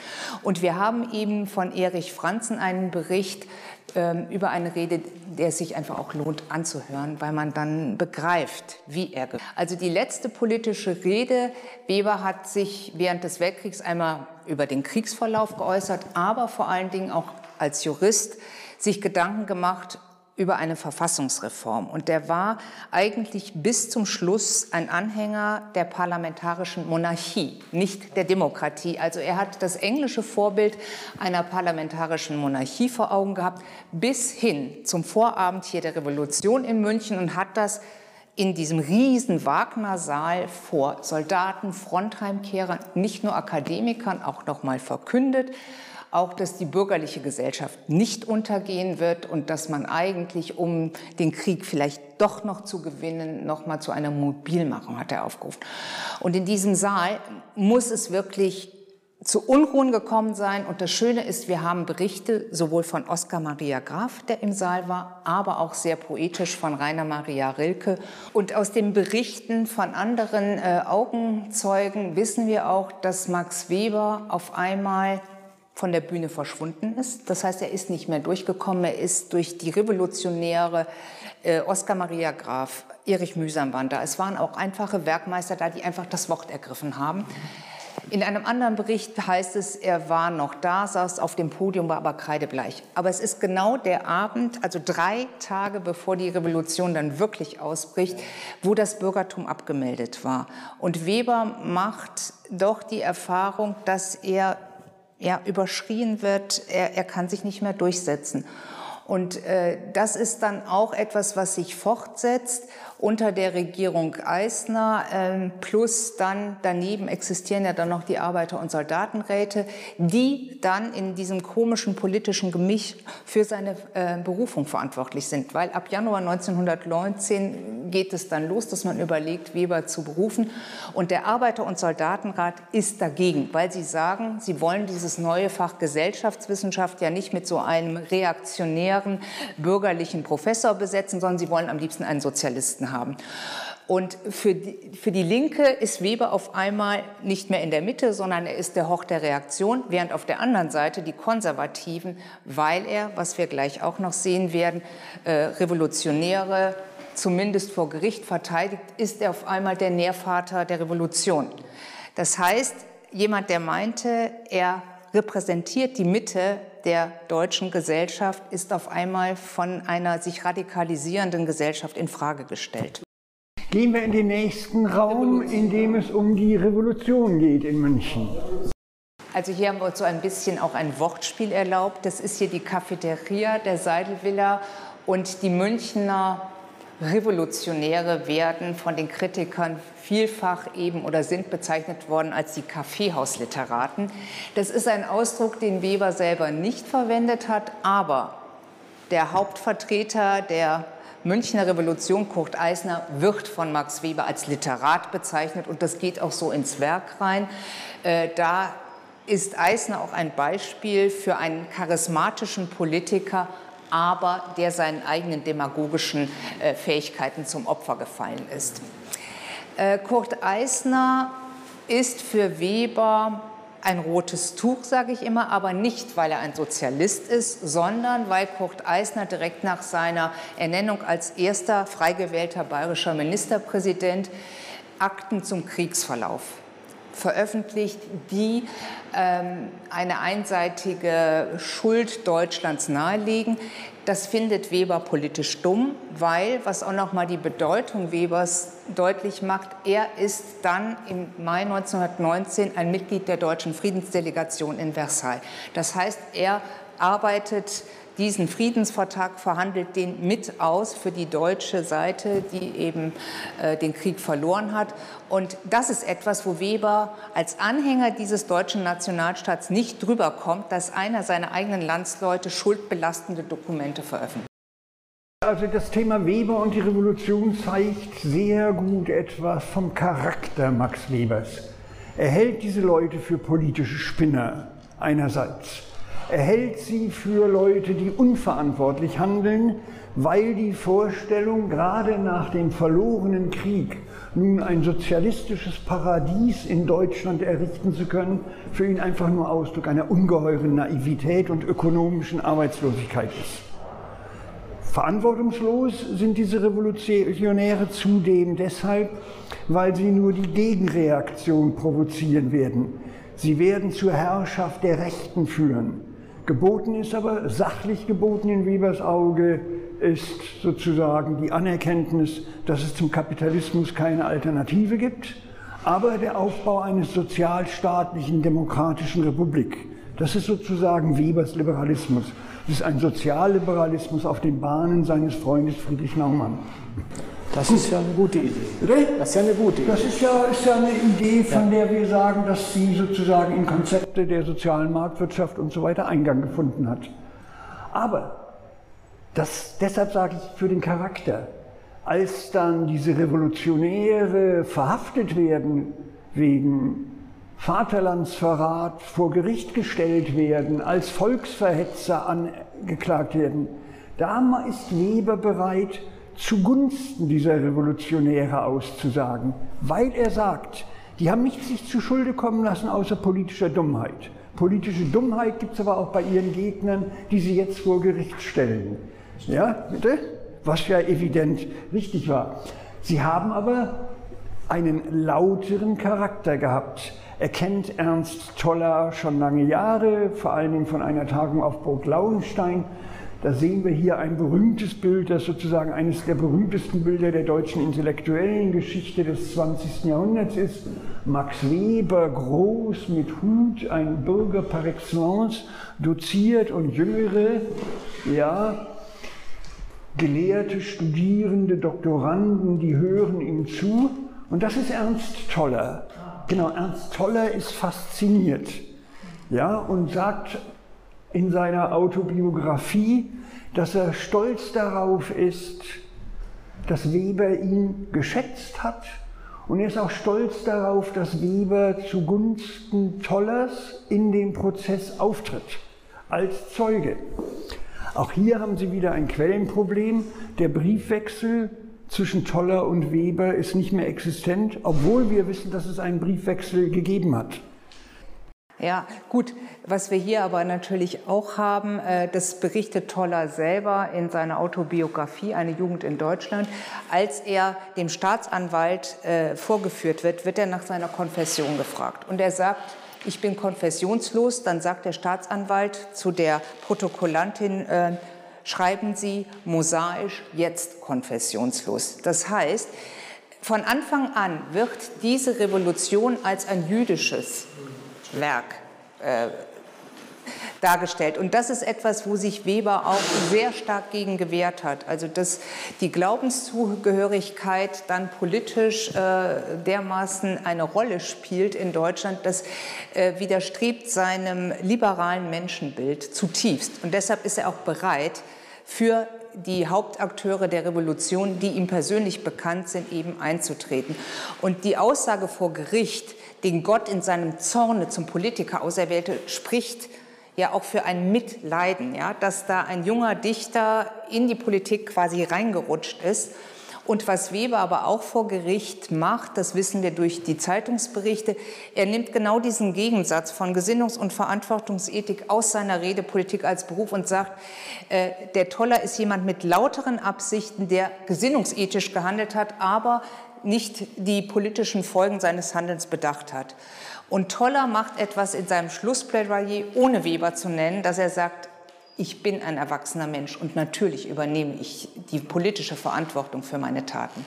Also das ist im Grunde genommen eine Gegenrede trotz der persönlichen Schätzung auf beiden Seiten. Was wir noch haben, was interessant ist, das sind zwei ähm, Akteure der Revolution, die heute nicht so bekannt sind, auch nicht äh, so im Fokus standen. Das eine ist Otto Neurath, ein Wiener Ökonom, der Weber bekannt war. Der war in der Revolution der Sozialisierungskommissar, also zuständig für die Sozialisierung des Bank- und Pressewesens. Der wird auch äh, inhaftiert, steht eine Woche nach Toller vor dem Standgericht in München und wieder sagt Weber für ihn aus. Da ist es aber etwas anders, weil nach der Verurteilung entspinnt sich eine Korrespondenz zwischen beiden Gelehrten. Und auf einer intellektuellen Ebene diskutieren sie über die Abschaffung der freien Verkehrswirtschaft, also unserer heutigen Marktwirtschaft. Und Neurath bleibt dabei, die sozialistische Wirtschaft wird kommen, das ist eine Verwaltungswirtschaft und er wollte sie, äh, auch die Abschaffung des Geldes, also er sah sie als Naturalwirtschaft. Das fließt in Webers spätes Werk Wirtschaft und Gesellschaft auch ein, dieser Diskurs. Und das andere ist, was ich faszinierend finde, Weber als frisch berufener Professor vergibt sofort Doktorarbeiten zur Erforschung dieser Rätezeit. Das heißt, er setzt Studenten, Doktoranden daran, diese Akten auch zu sichern, aufzuarbeiten, um herauszukriegen, wie ist das eigentlich abgelaufen, das also tatsächlich empirische ähm, politische Handeln, was Weber sehr interessiert hat. Was wir dann noch haben, ähm, Neurath wird nicht inhaftiert in Deutschland, sondern wird im Februar 1920 nach Österreich abgeschoben. Ähm, aber es findet kurz vorher noch eine Begegnung hier in Schwabing bei einer kleinen Gruppe kommunistischer Siedler statt. Und wir haben Berichte sowohl von Marianne Weber als auch von der Frau des Dichters Paul Ernst. Und die beiden Frauen beschreiben, wie Weber sich gegenüber diesen jungen kommunistischen Siedlern und ihren Plänen verhält. Und das sollte man sich auch im Original anhören. Marianne Weber berichtet in ihrem Buch Max Weber ein Lebensbild über ein Zusammentreffen mit einer Gruppe kommunistischer Siedler in Schwabing im Februar 1920. Der Winternachmittag ist bitterkalt. Der Ofen erwärmt sich langsam, denn er bekommt nur wenig Nahrung. Aber diese jungen Männer und Frauen sind hart gewöhnt durch die Armut und den Schützengraben und sie sind stolz auf ihre Bedürfnislosigkeit. Weber sitzt im Pelzmantel auf der Ofenbank. Ausdrucksvoll hebt sich sein Kopf von den Kacheln ab. Sein glattes Haar ist jugendlich dicht und braun, der Bart jedoch von vielen Silberfäden durchzogen. Seine auseinanderstrebenden Spitzen werden öfter von der feingliedrigen Hand zusammengestrichen. Der Blick schaut so gütig und so ganz gewillt, sich in die Jungen einzufühlen. Ein besonders kühner junger Mann will eine größere Gefolgschaft von Intellektuellen und Proletariern nach Sibirien führen, das er durch den Krieg kennt und mit ihnen dort ein vorbildliches kommunistisches Gemeinwesen schaffen. Dabei schwebt ihm nicht nur solidarisches Wirtschaften, sondern auch das anarchische Ideal, die Befreiung von den staatlichen Formen der Herrschaft vor. Weber bemüht sich, ihnen klarzumachen, dass nur kleine familienhafte Gemeinschaften, nicht aber größere Gemeinwesen ohne Gesetz und Gewalt organisiert werden können. Aber ihr chiliastischer Enthusiasmus ergreift ihn. Er möchte ihren Glauben nicht zerstören, ihre Energien nicht lähmen und erklärt sich bereit, sie in praktischen volkswirtschaftlichen Fragen zu beraten. Aber die jungen Siedler fühlen, dass er keiner der ihren werden kann. Else Ernst berichtet ebenso wie Marianne Weber über ein nicht geplantes Treffen der Ehepaare Weber und Ernst mit einer Gruppe kommunistischer Siedler im Februar 1920. Beim Aufbruch umdrängten uns die jungen Leute und baten uns nachmittags in ihr Schwabinger Gemeinschaftshäuschen zum Kaffee zu kommen. Das Häuschen lag an einer stillen Seitenstraße mit Gartenzäunchen und ländlich verschlafenen alten Behausungen, die ein letztes Überbleibsel der einst dörflichen Vorstadt waren. Wir saßen in einem weiten Kreis. Der Vollsozialist Otto Neurath war auch da. Dann war da ein zugereister Jüngling, ein gewisser Koch, der irgendwo in Mitteldeutschland eine Siedlung begründet hatte. Sein blonder Rundkopf überragte die anderen, denn er saß mit baumelnden Beinen auf der Kante eines gegen die Fensterwand abgerückten Tisches. Koch lächelte überlegen und erklärte, diese Reise sei nicht überflüssig. Er sei gekommen, die älteren, im Brot sitzenden Volksgenossen, er machte eine große Handbewegung gegen Webers, uns und den Sprecher, um Beistand zu ersuchen. Die Siedlung brauche Wäsche, Geschirr, Betten und bares Geld. Weber lachte und entgegnete, da habe er nun bei der Auswahl der Angebettelten nicht gerade staatsmännischen Sinn bewiesen. Ein deutscher Gelehrter, Max Weber, der Bücher schreibe, die nur sehr wenige Menschen verstehen können, und ein deutscher Dichter, Paul Ernst, der von seinen Volksgenossen totgeschwiegen werde, seien nicht in der Lage, Hausrat abzugeben, geschweige denn bares Geld. Zum engeren Freundeskreis Max Webers gehört der jüdische Ökonom Edgar Jaffé. Warum sage ich der jüdische Ökonom? Weil Edgar Jaffé ein interessanter, widersprüchlicher Zeitgenosse ist, der sich A mit den religiösen Traditionen, die ihn geprägt haben oder die seine Familie geprägt haben, intensiv auseinandersetzt. Der Vater ist ein sehr, sehr wohlhabender, weltweit tätiger Kaufmann. Edgar Jaffé geht dann auch mit seinem Bruder in eine der Firmen seines Vaters nach England er wird aber auch nach Paris geschickt, sodass er also hervorragend Französisch wie auch Englisch sprach. Er steigt dann aber aus dem väterlichen Unternehmen aus, baut sich im Grunewald eine hochherrschaftliche Villa, die jetzt dem Wissenschaftskolleg gehört, die Villa Jaffé. Er kommt dann nach Heidelberg, habilitiert sich dort mit Unterstützung Max Webers und heiratet dann eben Else Jaffé von Richthofen, also Else von Richthofen. Else von Richthofen kommt aus einer verarmten Adelsfamilie, aber ihre Schwester und sie machen durchaus auf je eigene Weise Karriere. Ihre Schwester liiert sich mit dem englischen Schriftsteller D.H. Lawrence, der ist also ein Schwager von Edgar Jaffé, aber beide Schwestern nehmen die Ehe in der Weise ja, wie soll ich sagen, geben der Institution der Ehe in der Weise eine ganz individuelle Gestalt, als sie mehrfach und intensiv Liebesbeziehungen zu anderen Männern eingehen. Sie haben beide etwa von dem bekannten Psychoanalytiker Otto Groß, äh, Groß jeweils ein Kind. Edgar Jaffé kommt dann nach München und der Mensch, der kein Millionär, sondern wirklich nach unseren heutigen Rechnungen ein Milliardär war, wird dann der Finanzminister der Regierung Eisner. Äh, es ist aber dann eine sehr traurige Geschichte. Nach dem Ende der Räterepublik muss Jaffé in eine Heilanstalt im Münchner Westen, also in Neufriedenheim, eingeliefert werden, in der Nähe des Waldfriedhofes. Weber ist mehrfach mit der Straßenbahnlinie 6 dahin gefahren und hat ihn besucht, aber er ist erschüttert, wie Jaffé da ja, völlig zusammengebrochen ist. Auch da wissen wir nichts Genaues über die Krankheit, aber das Interessante ist, Edgar Jaffé hat Weber die Treue gehalten, obwohl seine Frau erst mit dem jüngeren Weber Bruder, mit Alfred Weber eine Liebesbeziehung eingeht und dann mit Max Weber eine Liebesbeziehung eingeht. Das hat natürlich, dass Max Weber dem Alfred seine Frau ausgespannt hat. Wir, wir tun uns schwer, angemessene Beschreibungen zu finden, damit das nicht alles so trivial äh, klingt. Das ist alles natürlich, sage ich mal, diese Form der Sinnenwelt ist natürlich auch mit massiven Konflikten verknüpft.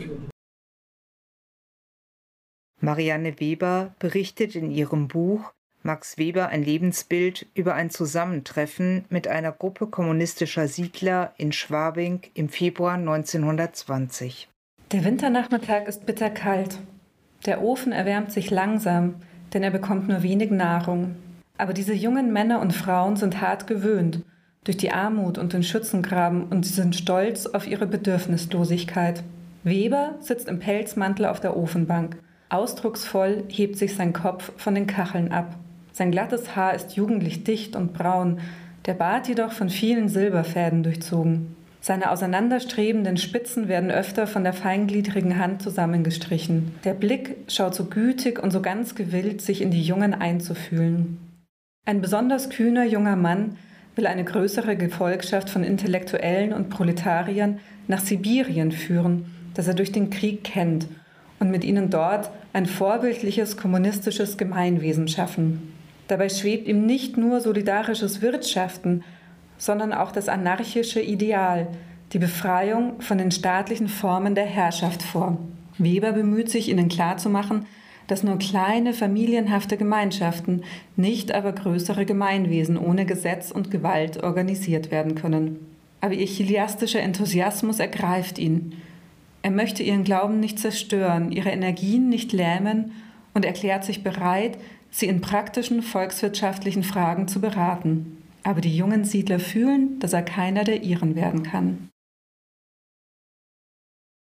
Else Ernst berichtet ebenso wie Marianne Weber über ein nicht geplantes Treffen der Ehepaare Weber und Ernst mit einer Gruppe kommunistischer Siedler im Februar 1920. Beim Aufbruch umdrängten uns die jungen Leute und baten uns nachmittags in ihr Schwabinger Gemeinschaftshäuschen zum Kaffee zu kommen. Das Häuschen lag an einer stillen Seitenstraße mit Gartenzäunchen und ländlich verschlafenen alten Behausungen, die ein letztes Überbleibsel der einst dörflichen Vorstadt waren. Wir saßen in einem weiten Kreis. Der Vollsozialist Otto Neurath war auch da. Dann war da ein zugereister Jüngling, ein gewisser Koch, der irgendwo in Mitteldeutschland eine Siedlung begründet hatte. Sein blonder Rundkopf überragte die anderen, denn er saß mit baumelnden Beinen auf der Kante eines gegen die Fensterwand abgerückten Tisches. Koch lächelte überlegen und erklärte, diese Reise sei nicht überflüssig. Er sei gekommen, die älteren, im Brot sitzenden Volksgenossen, er machte eine große Handbewegung gegen Webers, uns und den Sprecher, um Beistand zu ersuchen. Die Siedlung brauche Wäsche, Geschirr, Betten und bares Geld. Weber lachte und entgegnete,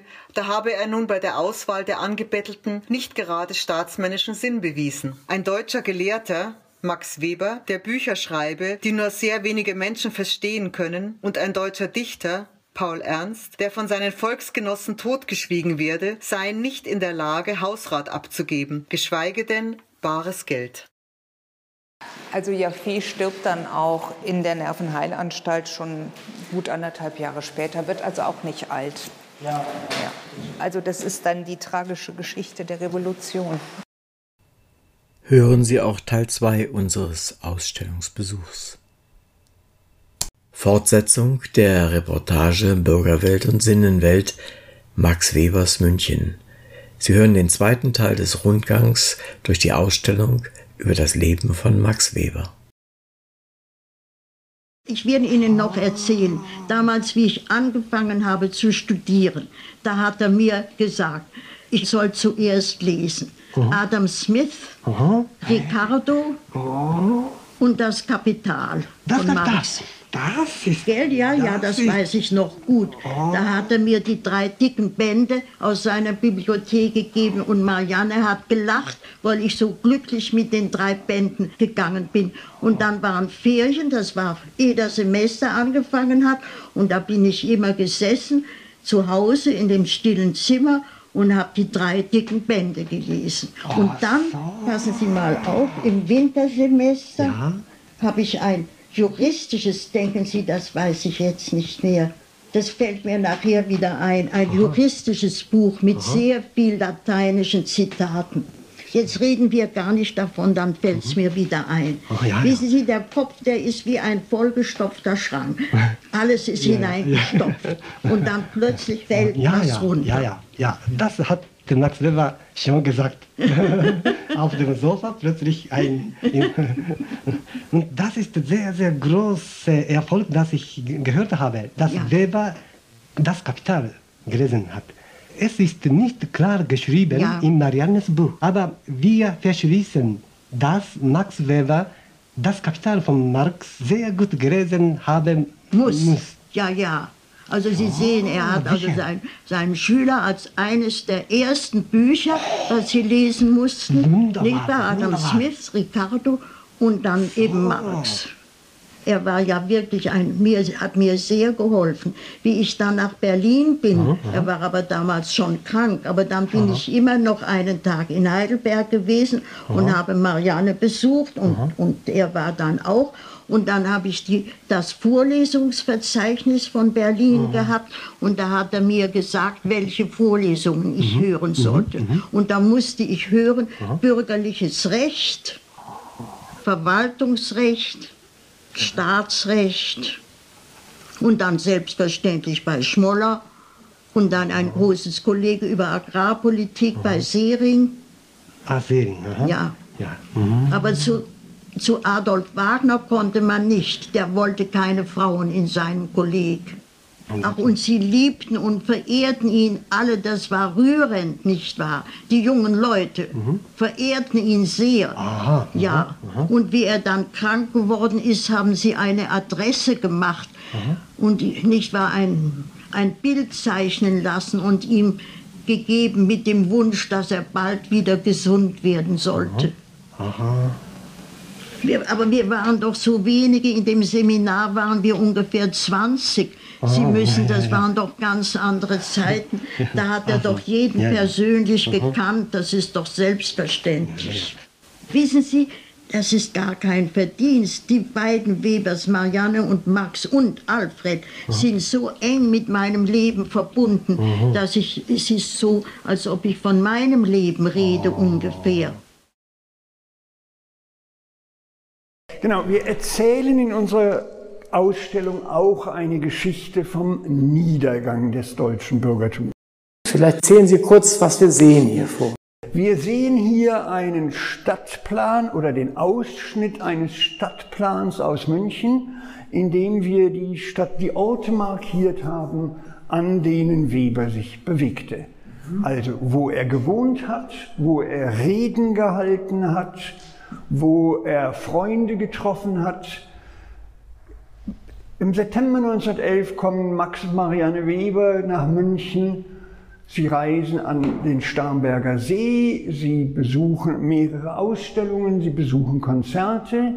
Im August 1912 kommt Weber dann in Begleitung der Pianistin Mina Tobler, das war seine erste Geliebte, nach München. Mina Tobler lässt sich in einem Fotostudio von einer bekannten Fotografin ein Weber-Porträt machen, das bisher unbekannt war, das wir entdecken konnten, worauf wir ganz stolz sind. Nein, ach nicht dieses Fotostudio Elvira, sondern ja, die. Fotografin ist die Wanda von Debschitz-Konowski, die aber nur, ich glaube, bis 13 oder 14 hier in München war, aber eben 1912 ein Fotostudio in der Hohenzollernstraße hat. Wir haben auch Widmungsexemplare, also Max Weber schenkt Mina Tobler zu deren 34. Geburtstag den Roman Grüner Heinrich von Gottfried Keller mit der kurzen Widmung Der Judith. Er nannte Mina Tobler seine Judith und mit einem Notenzitat aus den Meistersingern Johannistag, Johannistag, Blumen und Bänder, so viel man mag. In der Tat hatte Mina Tobler am 24. Juni Geburtstag und das war der Johannistag. Das war schon eine sehr intensive erotische Beziehung. Und die Frage ist immer, wie hat Marianne Weber das wahrgenommen? Da es dazu keine seriösen Quellen gibt, finde ich diese Frage völlig überflüssig. Was soll man sich Fragen stellen, für die man keine seriöse Antwort finden kann? Und äh, Tatsache ist jedenfalls, dass Max Weber und Mina Tobler sich regelmäßig samstags in Heidelberg trafen. Sie nannten diese Begegnung ihren Sabbat, um das Außerordentliche der Beziehung, ja, sag ich mal, symbolisch deutlich zu machen. Wir haben dann auch noch eine äh, Mokka-Tasse. Man trank Mokka. Mina Tobler sang ihrem Geliebten äh, etwas vor. Sie spielte am Klavier. Sie sang auch sehr gut. Alles Weitere kann man sich denken, das will ich jetzt nicht ausmalen. Tatsache ist jedenfalls, dass Mina Tobler für Webers Werk auch wichtig wurde. weil er ja der Erste gewesen ist, der überhaupt eine Musiksoziologie entworfen und geschrieben hat, die dann in einem Münchner Verlag erschien, posthum. Und Mina Tobler ist da diejenige, die ihn über bestimmte Neuerungen der zeitgenössischen Musik informiert. Wagner ist ein wichtiges Thema aber auch eben so Kompositionen. Also sie haben wirklich gemeinsam wohl Partituren gelesen und Mina Tobler bleibt auch nach dem Umzug nach München die entscheidende Referenzfigur für Max Weber für alle Musikfragen. Und äh, wenn er Konzerte oder Opern besucht, berichtet er an sie. Und wir haben den Eindruck, jetzt als Nichtfachleute, dass das schon sehr, sehr vertieftes Wissen ist, was Weber da über Musik sich angeeignet hat. Und äh, wie gesagt, das ganz Entscheidende ist, wenn es für Gelehrte so etwas wie eine Muse gegeben hat, dann ist das Minatopla tatsächlich für die Musiksoziologie gewesen. Ich habe gesagt, dass wir auch die Geschichte eines sozialen Abstiegs erzählen. Warum? Max Weber und Mar Max und Marianne Weber wohnten in Heidelberg in einer der berühmtesten deutschen Gelehrten Villen des 19. Jahrhunderts, in dem schon viele andere bedeutende deutsche Gelehrte und Intellektuelle gelebt hatten. Sie ziehen dort 1910 mit dem Ehepaar Trölsch zusammen ein. In München haben sie genau genommen gar keine eigene Wohnung. Sie haben in dem Haus von Helene Böhlau einige verstreut liegende Zimmer, haben keine eigene Küche und so weiter. Das ist eine sehr, sehr konfliktreiche Situation und es ist in dem Haus immer kalt. Äh, Heiz Stoffe wie Holz und Kohlen sind aber sehr, sehr teuer, sodass Weber weithin in der Universität in seinem Arbeitszimmer gearbeitet hatte. Hinzu kam, dass Weber, der durchaus eine herrische Natur sein konnte, sich durch diese anderen Menschen in dem Haus gestört fühlte. Also das hat die Münchenzeit für ihn sehr, sehr unerfreulich gemacht.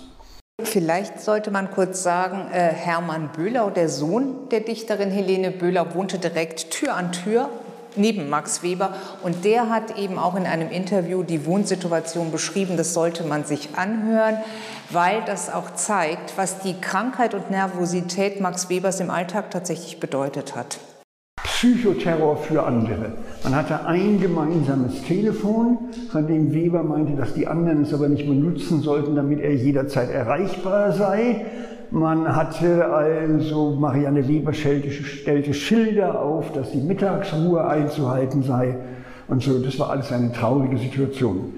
In München versuchen die Webers die in Heidelberg begründete Tradition eines Salons wieder zu begründen, also auch hier wieder Leute, um sich zu versammeln.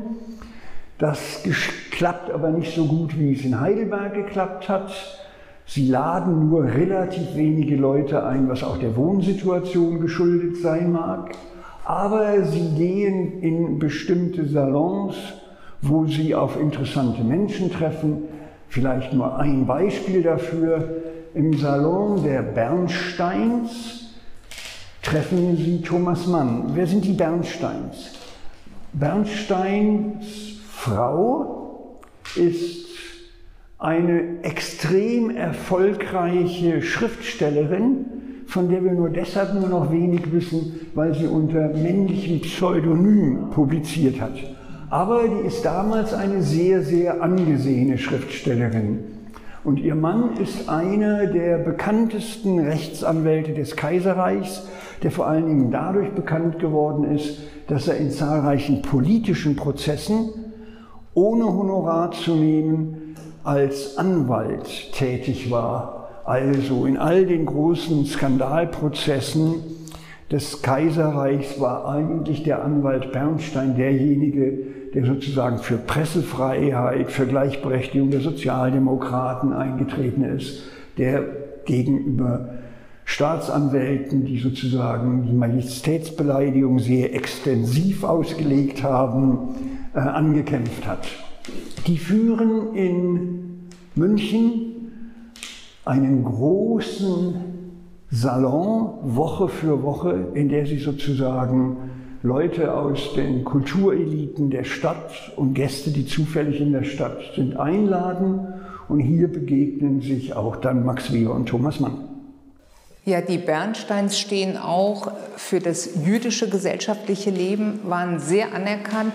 Und weil Elsa Bernstein ähm, oder deren Vater Musikkapellmeister und auch Wagner-Fan war, hat dann nach 1933 Winifried Wagner so eine schützende Hand über Elsa Bernstein gehalten.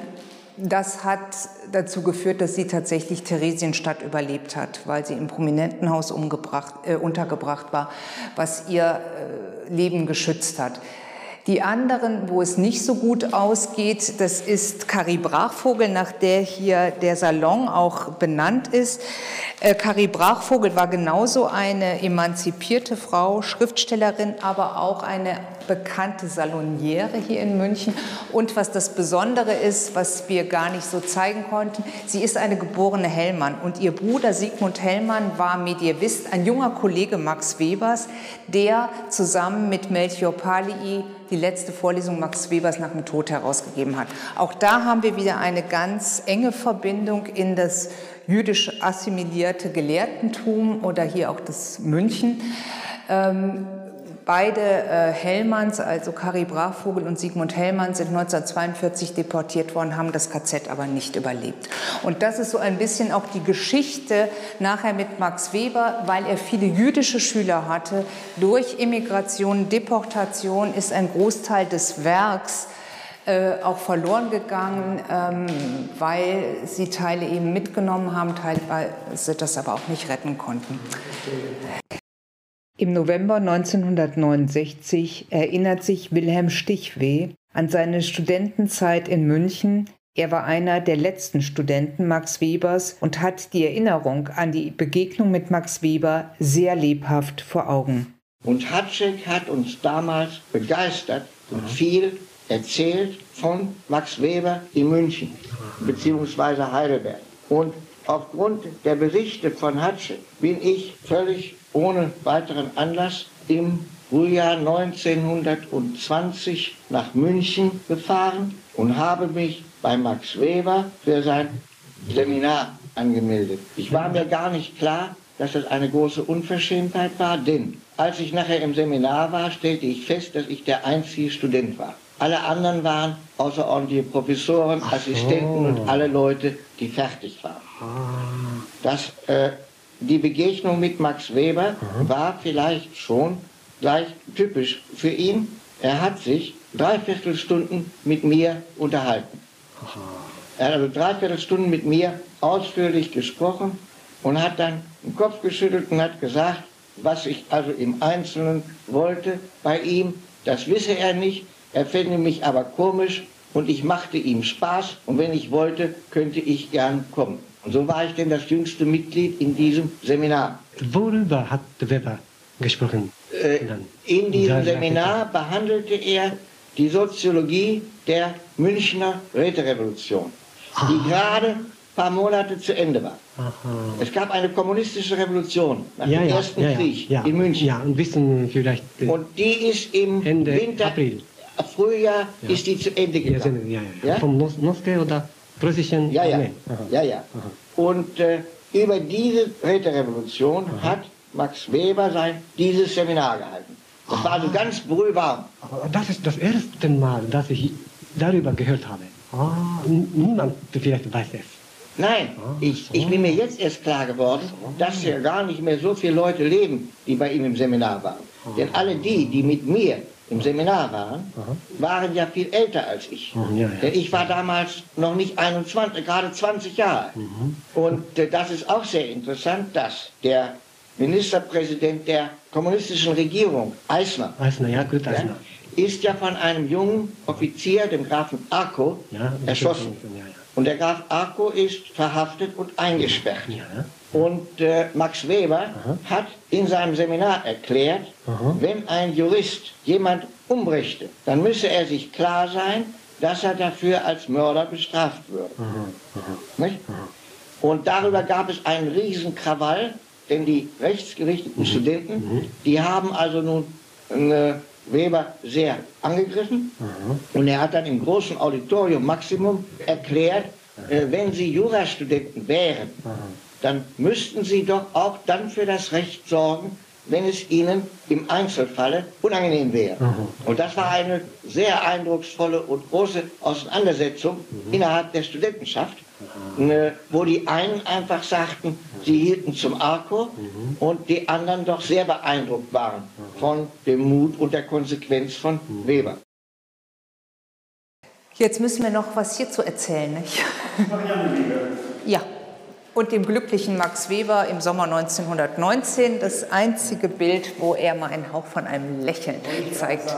Ne, er lächelt aber nicht, weil wir ein Porträt seiner Frau daneben haben, sondern lächelt, weil das Bild im Garten von, des Hauses von Else Jaffé von Richthofen aufgenommen worden ist, von ihrem Sohn. Also das ist ein Porträt des Sohns von Else Jaffé von Richthofen.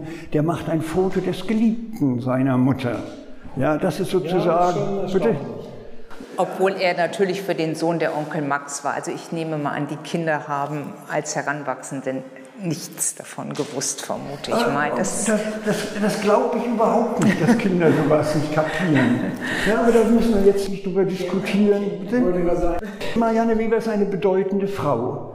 Das muss man sagen aus drei Gründen. Erstens hat sie es auf ihre Weise geschafft, mit diesem kranken Mann zu leben. Das klingt so, klingt so banal, das ist mir klar. Aber sie hat sich in der Zeit seiner schweren Krankheit wirklich außerordentlich darum gekümmert, die Situation zu verbessern. Ja, in Heidelberg, indem sie Freunde bittet, zumindest fünf Minuten zu kommen. Ernst Trölsch geht dann jeden Abend dahin, um sozusagen wenigstens zehn Minuten mit Weber zu reden, wenn der denn überhaupt reden kann. Sie hat zweitens in einer Zeit, in der Frauen und Bildung ein komplexes Thema war und die meisten deutschen Universitäten noch kein Frauenstudium kannten, sich darum bemüht, Bildungswissen zu erarbeiten. Sie wollte eine Dissertation schreiben über Fichtes Sozialismus. Die Fakultät hat die Arbeit nicht angenommen, weil, weil es hieß, wir können doch niemanden promovieren, der kein richtiges Abitur hat. Und richtiges Abitur hieß humanistisches Gymnasium. Ja? Sie hat bedeutende Vorträge zur bürgerlichen Frauenbewegung gehalten. Also sie hat über Ehefrau und in der Rechts Ehefrau und Ehe in der Rechtsgeschichte eine Monographie geschrieben. Das ist das eine. Das zweite ist ihr politisches Engagement. Sie ist da nämlich sehr viel erfolgreicher als ihr Max. Max Weber will 1919 ja in den Deutschen Reichstag einziehen, aber die Leute, die ihn nominieren sollen, Frankfurter DDP, also Deutsche Demokratische Partei, linksliberales Bürgertum, gewählt von Protestanten und Katholiken, naja, die stellen Max Weber nicht auf, sondern nehmen lieber einen Redakteur der Frankfurter Zeitung. Ich hätte den Weber auch nicht aufgestellt. Denn so bedeutend er als politischer Theoretiker ist, zur praktischen Politik war er nicht wirklich imstande. Denn der praktische Politiker muss Kompromisse schließen und Kompromisse zu schließen fiel Weber nicht leicht. Marianne Weber hingegen zieht für die Deutsche Demokratische Partei in den Badischen Landtag ein und ist die erste Frau in der deutschen Geschichte, die in einem Parlament eine Rede hält. Genau. Desto trauriger ist es, nachdem sie merkt, dass sich in München die Beziehung Else Jaffés zu ihrem Max so intensiviert, dass zu befürchten steht, dass Max Weber sich scheiden lassen wird, gibt sie, äh, legt sie ihr Landtagsmandat nieder und eilt nach München, was aber die Situation natürlich nicht ändert, was auch ökonomisch ein ruinöser Schritt war, weil sie daraufhin ihre Diäten verliert.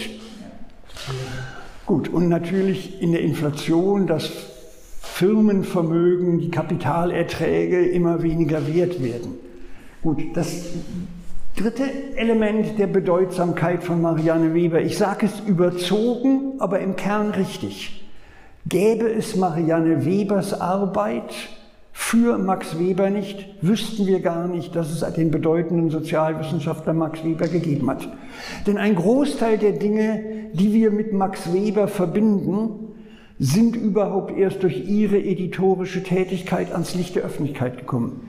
Dieser Weber war, was seine Manuskripte betrifft, auch ein bemerkenswerter Chaot. Die Witwe schafft Ungeheures, das muss man sich klar machen. Die fängt wenige Tage nach dem Tod schon mit einer Entschiedenheit an, sage ich jetzt mal, sich ihren Mann zurückzuholen. Die macht ganz deutlich, das war mein Ehemann. Da gibt es so kleine Zeichen, die wir jetzt erst entdeckt haben. Sie schaltet eine Todesanzeige in der Vossischen Zeitung, also einer linksliberalen, national gelesenen Berliner Tageszeitung. Sie schreibt schon wenige Tage nach dem Tod an alle möglichen Freunde und Kollegen Ihres Mannes, schickt mir bitte die Briefe, die er euch geschickt hat. Ich will eine Briefsammlung anlegen, ich will eine Biografie schreiben. Und sie zieht halt die jungen Kollegen, die Weber-Fans waren, heran und macht die praktisch zu Mitarbeitern. Ja? Die müssen die verstreuten Artikel suchen, äh, auch sehen, wo noch was von Weber zu finden ist. Äh, nur deshalb gelingt es ihr in kürzester Zeit, die gesammelten Werke Max Webers, die Aufsätze herauszubringen und sichert damit den Nachruhm ihres Mannes. Was aber für die Frauenbewegung das Ärgerliche war, ähm, sie hat das Abgeordnetenmandat abgegeben, aber hier in München wird sie dann Vorsitzende des Bundes Deutscher Frauenvereine, das heißt der liberalen bürgerlichen Dachorganisation. Aber sie lässt es schleifen und widmet sich ganz dann doch wieder ein Rückfall in patriarchale äh, Lebensführungen, äh, dem Nachlass, der Arbeit am Nachlass ihres Mannes. Sie schreibt eine bis heute sehr gute Biografie ihres Mannes. Und die Ironie der Geschichte ist, also die Frau, die eigentlich selber eine Doktorarbeit vorgelegt hat, die nicht angenommen wurde, wird dann 1922 von der ähm, Fakultät in Heidelberg bekommt sie die Ehrendoktorwürde, aber an erster Stelle für die Herausgabe des Nachlasses ihres Mannes und erst an zweiter Stelle für ihr großes Werk Ehefrau und Mutter in der Rechtsentwicklung. Also man sieht, die äh, Männer-Frauen-Welt war noch etwas ungleich verteilt. Ja.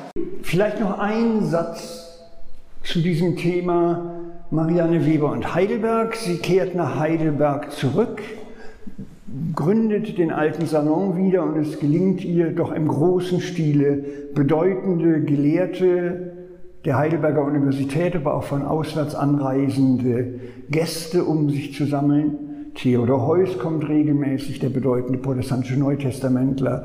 Martin Dibelius hält dort wirklich wichtige Vorträge über die Erosion, den Niedergang des Bürgertums.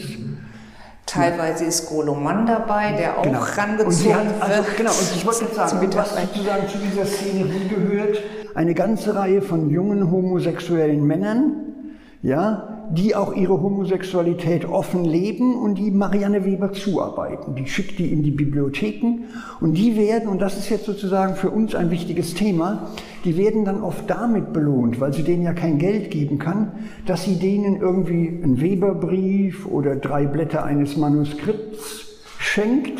Sie bindet sie an sich dadurch, dass sie denen sozusagen devotional in des großen Heidelberger bedeutenden Max Weber zukommen lässt mit der Folge, dass man immer wieder mal kleine Dinge von Max Weber in Archiven in aller Welt findet, weil viele dieser jungen Leute 33 oder 34 Deutschland verlassen haben.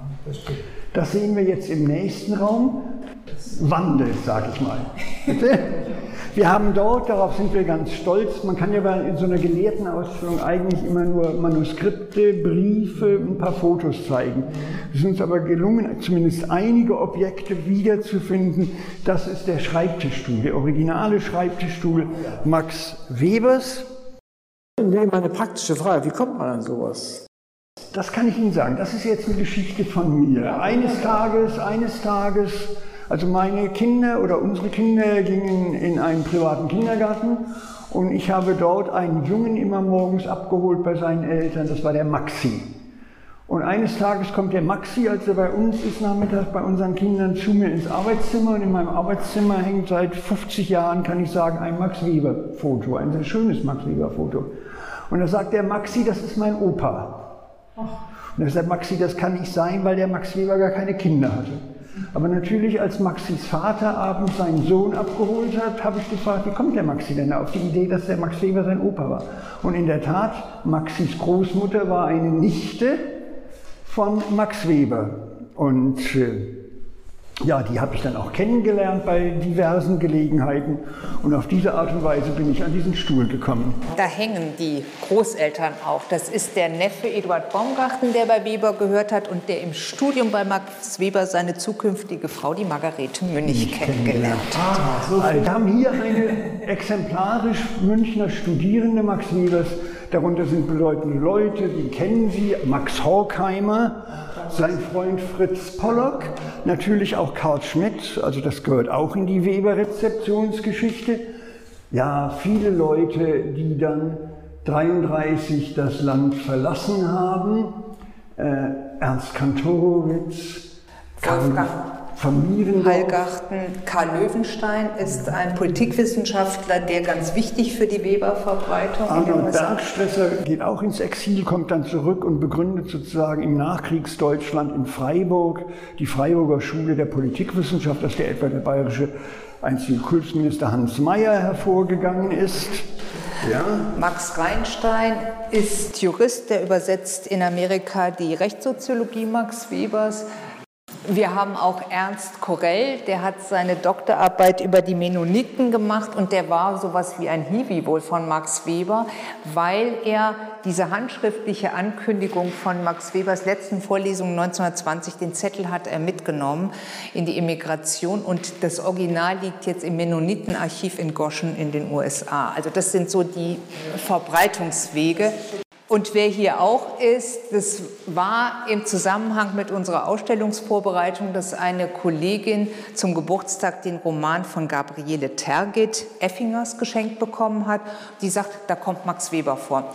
Im hundertsten Kapitel wird beschrieben, wie Max Weber hier in München gelehrt hat, als Mit-50er, der wohl noch gute Augen hat, also kein Augenglas braucht und sehr kraftvoll ist. Und im Hintergrund spielt die Arco-Affäre, über die wir vielleicht gleich noch etwas sagen müssen, eine Rolle. Und wir haben daraufhin mal recherchiert, ob tatsächlich Gabriele Tergit bei Weber auch eingetragen war in den Universitätsakten. Gabriele Tergit ist ein Pseudonym für eine jüdische Journalistin, Schriftstellerin und die hieß mit ihrem Mädchennamen Elise Hirschmann. Und insofern hängt sie dann auch hier bei unseren Bildern.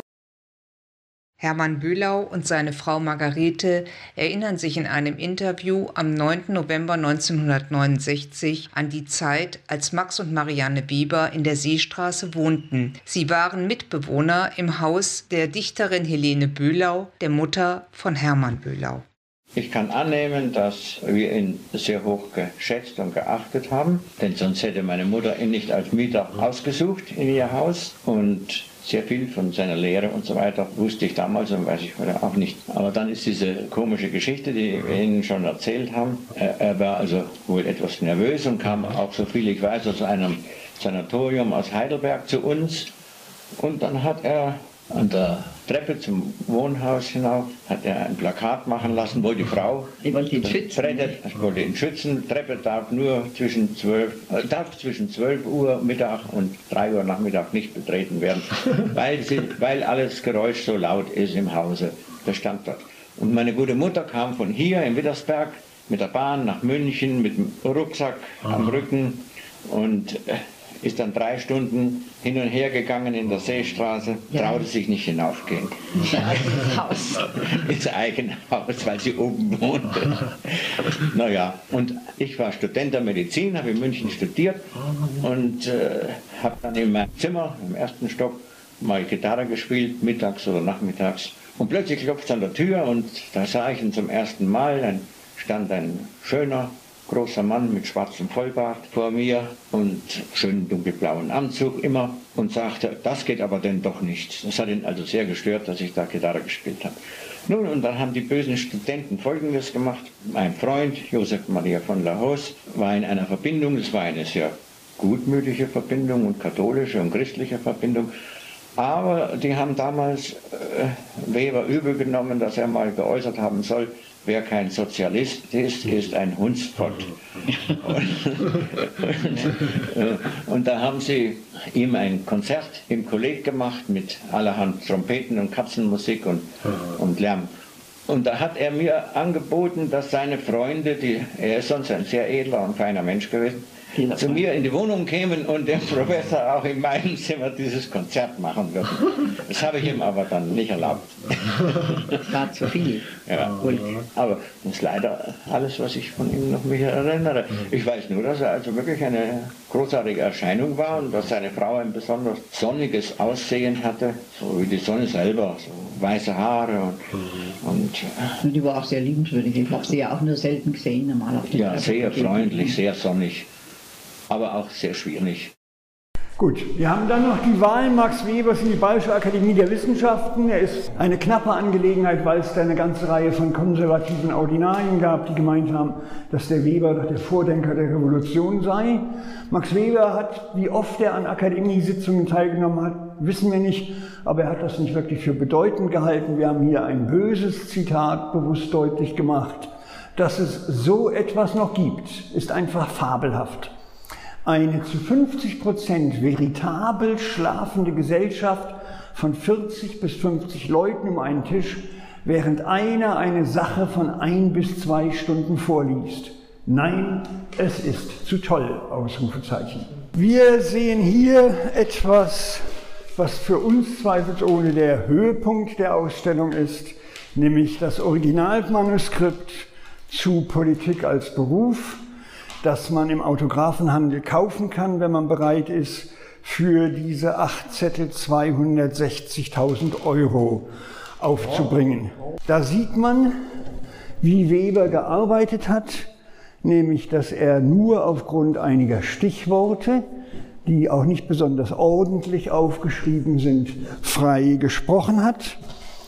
Man sieht weiterhin, dass Weber dann das Stichwortmanuskript nochmal ergänzt hat und so weiter. Wie ist dann der gedruckte Text entstanden? Die Studierenden haben hinter dem Vorhang dieser Kabarettbühne oder dieser Kleinkunstveranstaltungs, ja, Saal ist schon fast zu groß. Der Begriff klingt sogar nach großem Saal, ist es aber nicht die haben da einfach zwei Parlamentsstenografen hingesetzt, die Webers Rede mitstenografiert haben. Dann ist daraus ein Manuskript gemacht worden und dann hat man das Weber gegeben, dass er das überarbeiten und autorisieren kann. Und so ist überhaupt erst die gedruckte Fassung entstanden, weil die Studierenden gewusst haben, dass wenn sie das nicht so machen, sie nie ein Manuskript bekommen werden. Das war vor allen Dingen die Initiative des damals sozialdemokratischen, soeben sein Studium begonnen beendet habenden Immanuel Birnbaum, der Ihnen vielleicht dadurch bekannt ist, dass er in den 50er und 60er Jahren Chefredakteur der Süddeutschen Zeitung war. Ja? Und Weber ihm wohl gesagt hat, Sie müssen Journalist werden. Gut. Max Weber in München, das bedeutet auch, dass es nach dem Tode Marianne Weber, ja, für Marianne Weber es sich einfach nahelegt, bestimmte Dinge in Münchner Verlagen zu publizieren. Der mit Weber befreundete Tübinger Verleger Paul Siebeck stirbt nämlich auch und dessen Söhne sind etwas skeptisch eingestellt, ob sie denn nach Webers Tod noch nicht autorisierte Texte wirklich publizieren sollen. Deshalb macht sie eine Sammlung politischer Schriften im Münchner Drei-Masken-Verlag. Hier erscheint, eine, hier erscheint auch die Musiksoziologie, die rationalen und soziologischen Grundlagen der Musik. Bei Dunkel 100 in Berlin erscheint eine Erinnerungsgabe für Max Weber. Also, das ist schon so, dass Marianne Weber München mal jetzt als Chance nutzt, bevor sie nach Heidelberg zurückgeht, weil Weber und der Tod Weber, der frühe Tod Webers in München noch einiges Aufsehen erregt hat.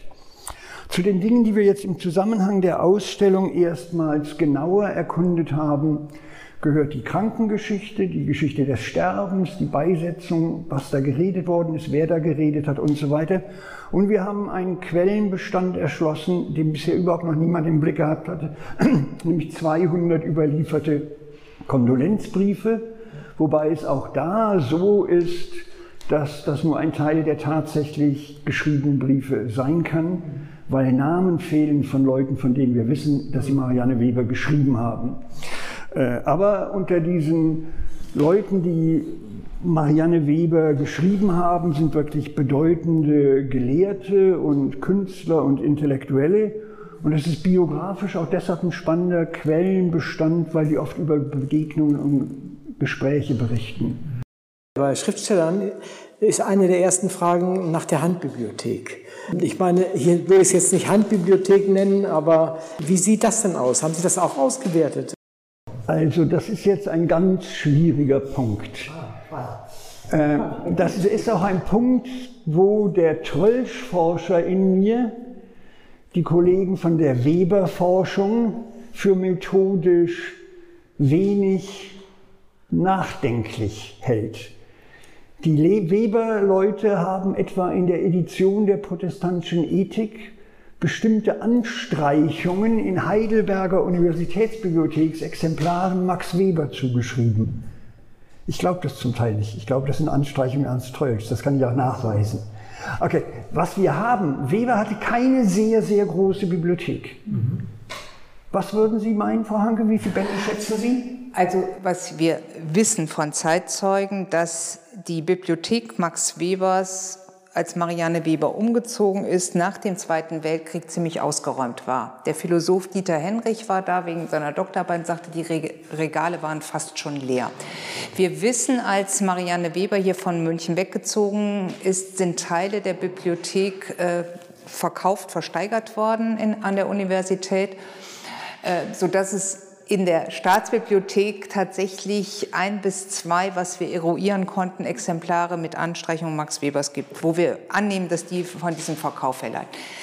Dann hat äh, Andreas Terwey, ein Mitarbeiter der Trollsch und Weber Edition, einen Antiquariatskatalog eines, ich glaube, Leipziger Buchhändlers gefunden, der über 1000 Bände zu den staatsrechtlichen politischen Schriften aus der Bibliothek Max Webers schon in den 20er Jahren angeboten hat.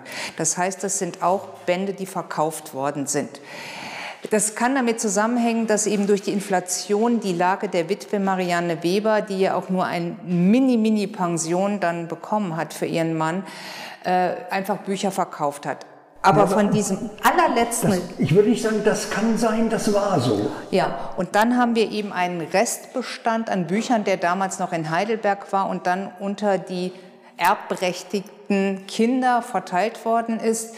Ähm, davon haben wir ungefähr 150 Bände in unserer Weber-Sammlung, die aber auch über den Antiquariatshandel zu uns gekommen sind, und zwar weil der Adoptivsohn Albert Weber Schäfer, der offenbar ein Alkoholproblem hatte, die verkauft hat, um an Geld zu kriegen. Und wir haben es dann von einem Buchhändler wieder zurückkaufen müssen. Und dann war ein Teil der Bibliothek bei dem äh, weiteren Erben Max Weber Schäfer in Konstanz. Da standen die aber bis zu dessen Tod in den 90er Jahren einfach im Wohnzimmer, weshalb dann auch erst, als das Haus aufgelöst worden ist, diese Bücher auch wieder in den Antiquariatshandel gekommen sind. Und darüber haben wir dann das sind mehr literarische Werke wie Dostoevsky mit Anstreichungen, aber auch diese Bände, die man hier sehen kann, nämlich Marianne Weber hat die ersten Schriften, die sie von Max Weber herausgegeben hat, sich schon wie eine Gesamtausgabe schwarz mit Goldaufdruck ähm, binden lassen. Die fanden sich auch in diesem Nachlass, der in Konstanz dann noch überliefert war.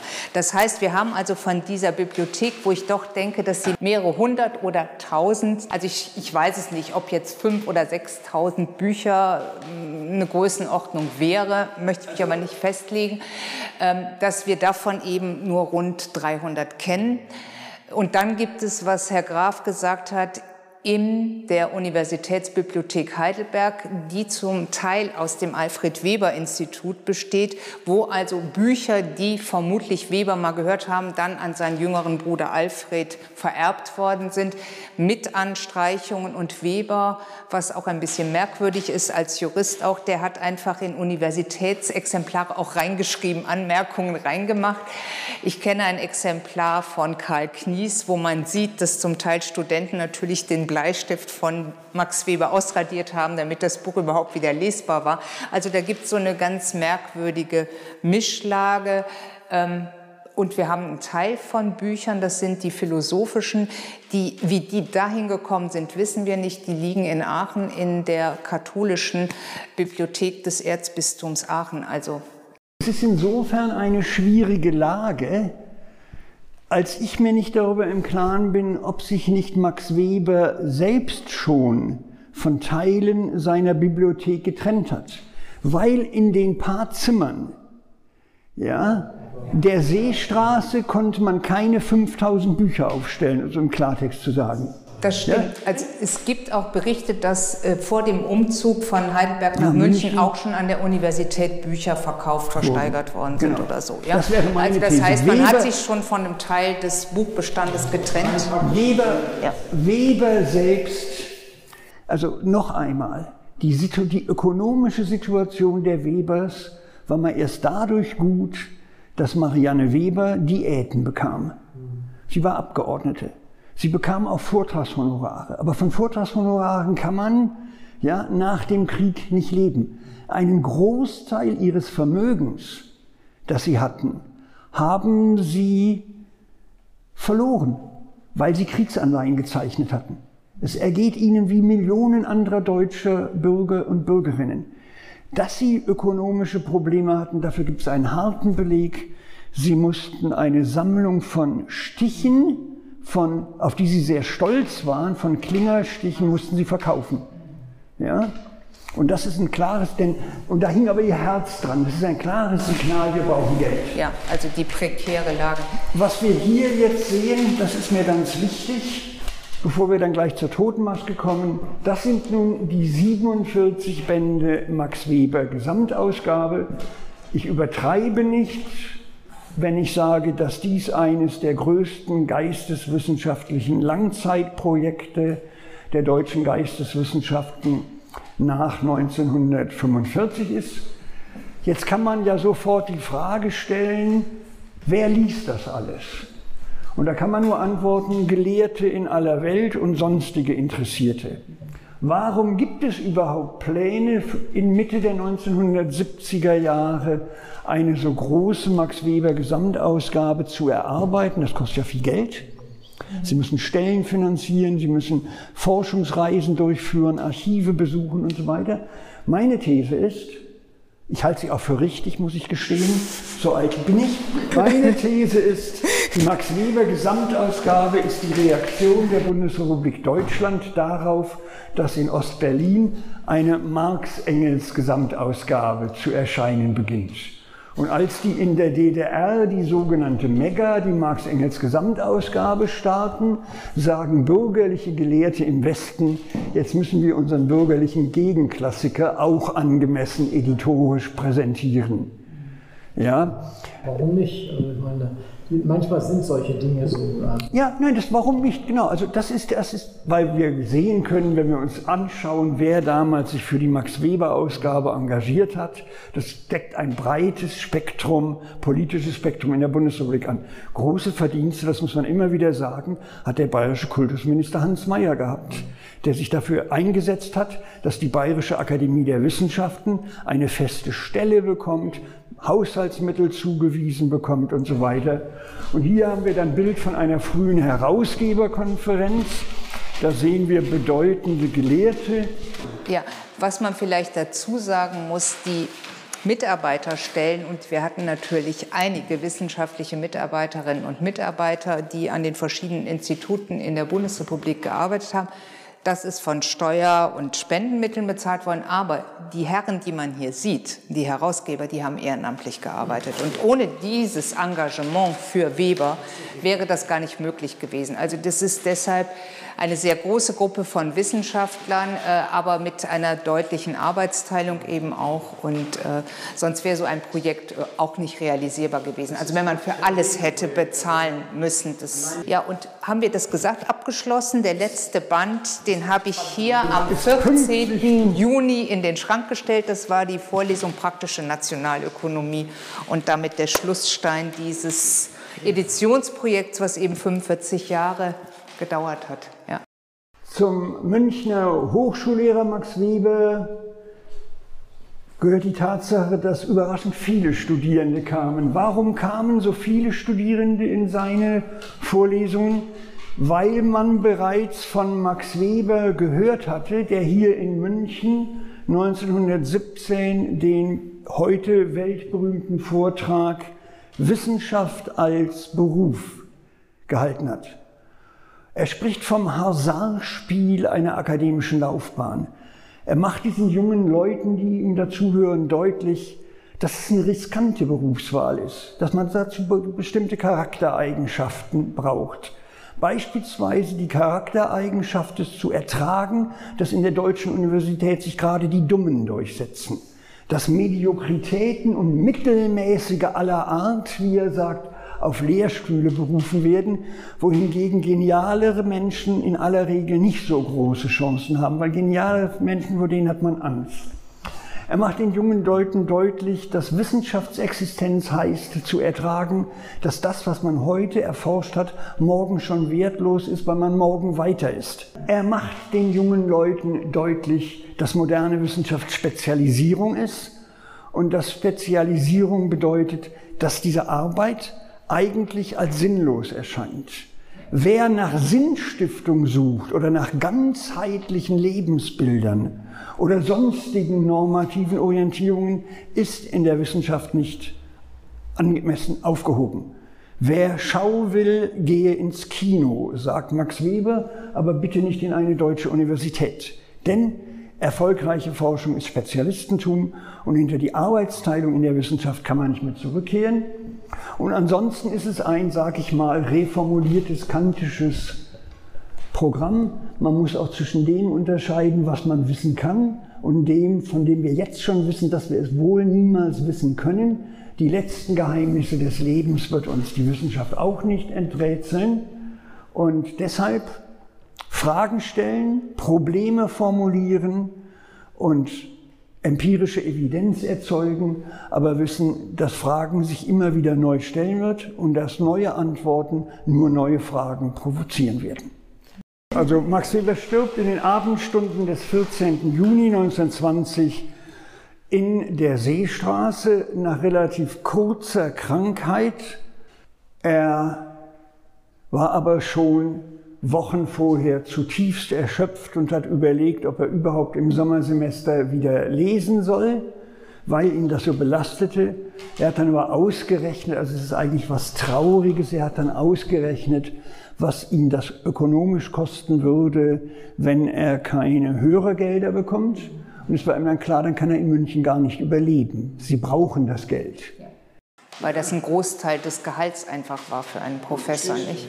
Je mehr Hörer, umso besser. Nach dem Tod hat Marianne Weber sofort jemanden gerufen, der diese Totenmaske angefertigt hat. Ja, ob es diese Totenmaske in mehrfacher Ausführung gibt oder gab, das wissen wir nicht. Wir wissen aber, dass etwa der George-Schüler Friedrich Gundolf ein bedeutender Literaturwissenschaftler einem Freund aus dem Georgekreis schreibt, ich bin gerade dabei, mir eine Totenmaske Max Webers zu organisieren. Also scheint das auch ein, sag ich mal, so ein bisschen Verehrungshandel betrieben worden zu sein. Mit Abgüssen. Mit Abgüssen. Was wir weiter jetzt dann intensiver recherchiert haben, ist die Tatsache, dass Weber Trauerfeier auf dem Ostfriedhof stattfand, wer da alles geredet hat und so weiter. Da wollen wir auch noch mal was machen. Marianne Weber hat ein sehr repräsentatives, großes Denkmal auf dem Heidelberger Bergfriedhof äh, entwerfen lassen, auch durch Arnold Rickert, den Bildhauer, der Sohn des Philosophen Heinrich Rickert, der mit Weber eng befreundet war. Ja, aber auch darum oder auch damit verbinden sich ganz irritierende Geschichten. Eine der Geschichten ist, dass Marianne Weber sich dafür entschieden hat, keine kirchliche Trauerfeier durchführen zu lassen, was Max Webers Cousin Otto Baumgarten, den Heidelberger praktischen Theologen, zutiefst verletzt hatte. Obendrein bekam der mit, dass Marianne Weber Ernst Trollsch gefragt hatte, die Trauerfeier zu halten der aber nicht aus Berlin anreisen konnte, weil er im preußischen Landtag saß und an dem Tag eine wichtige Rede als Staatssekretär zu halten hatte. Also das sind alles diese, auch das sind alles Konfliktgeschichten, die aber sozusagen die schwierige Situation des deutschen Bildungsbürgertums nach dem Ende des Wilhelminischen Reiches wie in einem Brennglas deutlich machen. Der gefährlichste Topos der in diesen Kondolenzbriefen auftaucht, ist der des politischen Führers. Also Dieter Langewiesche, dem hatte ich unseren Band geschickt. Dieter Langewiesche, ein bedeutender Historiker aus Tübingen, ein großer Liberalismus- und Bürgertumsforscher, hat mich nochmal darauf hingewiesen, dass es schon erschreckend ist, dass in jedem zweiten Brief gesagt worden ist, hier ist der geborene Führer Deutschlands viel zu früh ins Grab gestiegen. Wobei natürlich der Führerbegriff vor 33 noch nicht so belastet naja, aber trotzdem. Aber, aber, aber, aber, bitte, aber immerhin, es Ja, zeigt aber- eine Erwartungshaltung ja, an den starken Mann. Das, das stimmt. Es zeigt eine Erwartungshaltung. Ja, das, darf man, ja, man darf, das ist da. Bitte? Das ja, ist ganz ja, evident. Ja, ja, ja genau. Ja? Ähm, was man vielleicht zu der Trauerfeier hier in München noch sagen muss, also Weber ist auf dem Ostfriedhof eingeäschert worden. Ähm, das am Ende, was viele als irritierend bemerkt haben, was aber auch noch mal zeigt, was die Emanzipation der Frauen betrifft, dass Marianne Weber am Ende selber geredet hat an der Totenbahre. Und das war vielen, selbst denjenigen, die der Frauenemanzipation nicht abgeneigt gegenüberstanden, etwas zu viel, weil sie wohl sehr Persönliches gesagt hat, was genau wissen wir nicht. Und was wir durch die Erinnerungen von Wolfgang Hallgarten wissen, dass Marianne Weber nicht wie eine Witwe und wie es sich gehört im schwarzen Kleid erschienen ist, sondern in einem weißen Kleid wie eine Das Braut. hätte ich ja besser. Jetzt laden Sie mich natürlich ein, eigentlich das Traurige dieses Vorgangs zu thematisieren. Dieses Kleid kaufte sich Marianne Weber wenige Tage vor dem Tod, schon im Wissen, dass er bald sterben wird, um nochmal in eine ästhetische Konkurrenz zu Else von Jaffé-Richthofen äh, einzutreten. Wir haben von Augenzeugen drei Berichte über die letzte Lebenswoche und die letzten Stunden Max Webers. Und da wird das, sage ich mal, traurig, peinliche dieses ganzen Vorgangs bewusst. Und dann sozusagen im Brautkleid bei der Beerdigung aufzutreten, hat in der Tat bis in die Münchner Tagespresse hinein äh, Verwunderung erzeugt. Und was sie gemacht hat, sie hat einfach deutlich gesagt, dieser Mann gehört nicht seinen Geliebten, sondern dieser Mann gehört mir. Ja? Und äh, das fanden viele Leute, die um die reale Situation wussten, einfach irritierend. Was es aber auch gibt und was wir hier eingelesen haben, das ist ein Brief von Marianne Weber, wenige Tage vor Webers Tod an Else Jaffe von Richthofen, also ihre langjährige Freundin, aus dem völlig klar hervorgeht, dass sie wusste, was die Beziehung ihres Manns zu der Freundin Else angeht. Und dieser Brief ist ja praktisch ein, ein aufopferndes Eingeständnis, dass Marianne Weber sagt, dass sie eigentlich ihrer Freundin und ihrem Mann alles Glück der Welt wünscht und dass sie selber zurücktritt.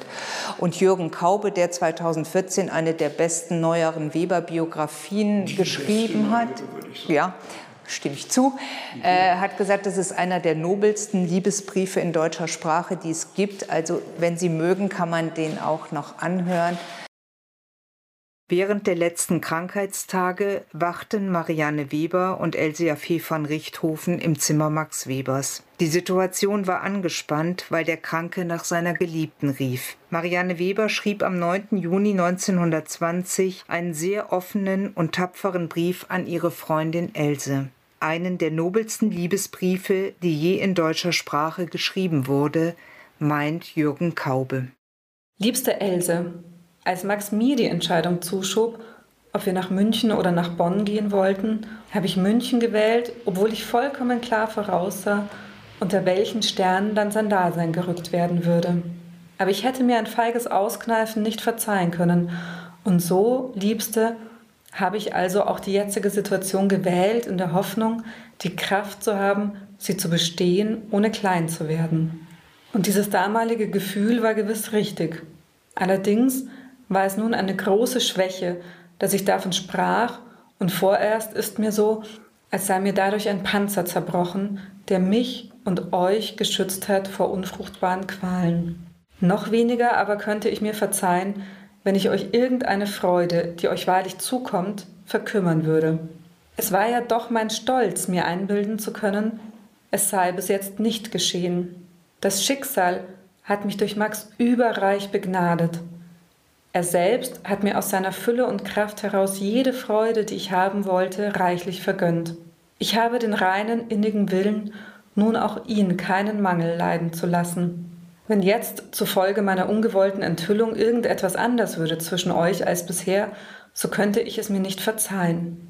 Und du, ich habe dich so lieb, nächst ihm am liebsten auf der Welt, und du hast mich immer, immer so reich beschenkt. Ich danke dir so viel an Erhebung und Ausweitung der Seele, ein Teil meiner inneren Freiheit. Und niemals hat eigenes Weh auch nur einen Hauch auf dein Bild zu werfen vermocht. Ich glaube, dich immer so zu fühlen, wie du bist, so voll tiefer Güte und Reinheit. Wir wollen uns weiter freuen aneinander, und das bisschen Weh, was ich dann und wann fühle, ist nicht wert, dass man davon redet. Ich bitte dich nun, bedenke, ob es nicht geboten ist, Max zu verschweigen, was wir sprachen. Was ich mit ihm gestern ungewollt redete, wird er vergessen wie einen Fiebertraum. Es war ihm auch eigentlich nicht ganz neu und alles war leicht und ohne Pathetik so hingesagt. Aber du musst heute früh von unserem gestrigen Abendgespräch irgendetwas angedeutet haben, dass ich manchmal zweifle, ob ich die rechte Frau für ihn gewesen sei oder so etwas. Das hat ihn traurig gemacht.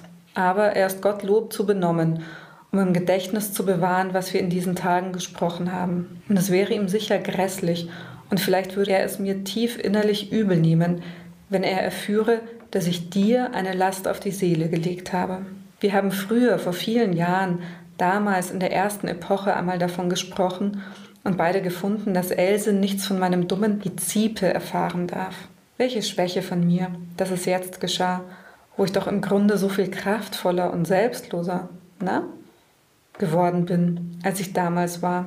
Wisse nur und vergiss niemals, dass ich eure Beziehung zutiefst bejahe und dass alles Gute in mir sich daran zu freuen vermag. Wie immer, deine Marianne. Weil er ein Verhältnis auch auf diese schwierige Beziehung zwischen den beiden Frauen wirft und was wir aber auch noch rausbekommen haben, was auch die Großzügigkeit wieder von Marianne Weber zeigt. Wir sehen hier in der Widmung der politischen Briefe, das ist ein Exemplar an die Pianistin Mina Topler, steht der Satz, wir finden nimmer seinesgleichen. Das ist der Grabspruch, den Marianne Weber für das Grabdenkmal in Heidelberg ausgesucht hat.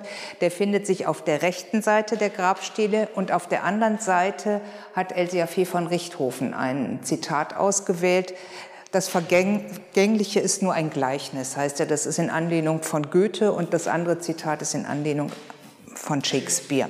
Genau.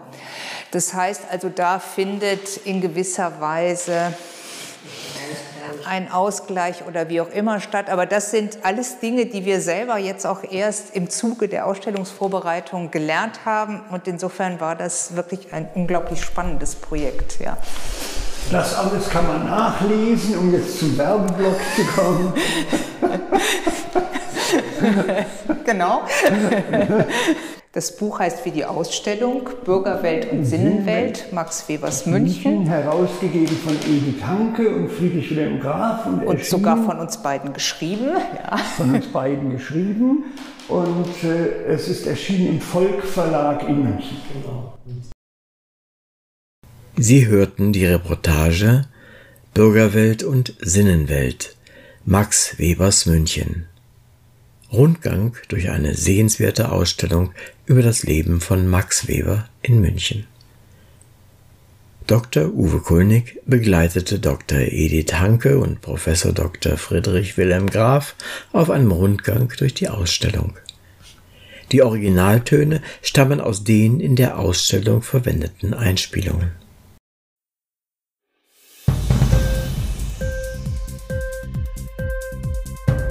Dir die Sendung gefallen? Literatur pur, ja, das sind wir. Natürlich auch als Podcast. Hier kannst du unsere Podcasts hören. Anchor, Spotify, Apple Podcast, iTunes, Google Podcasts, radio.de und viele andere mehr.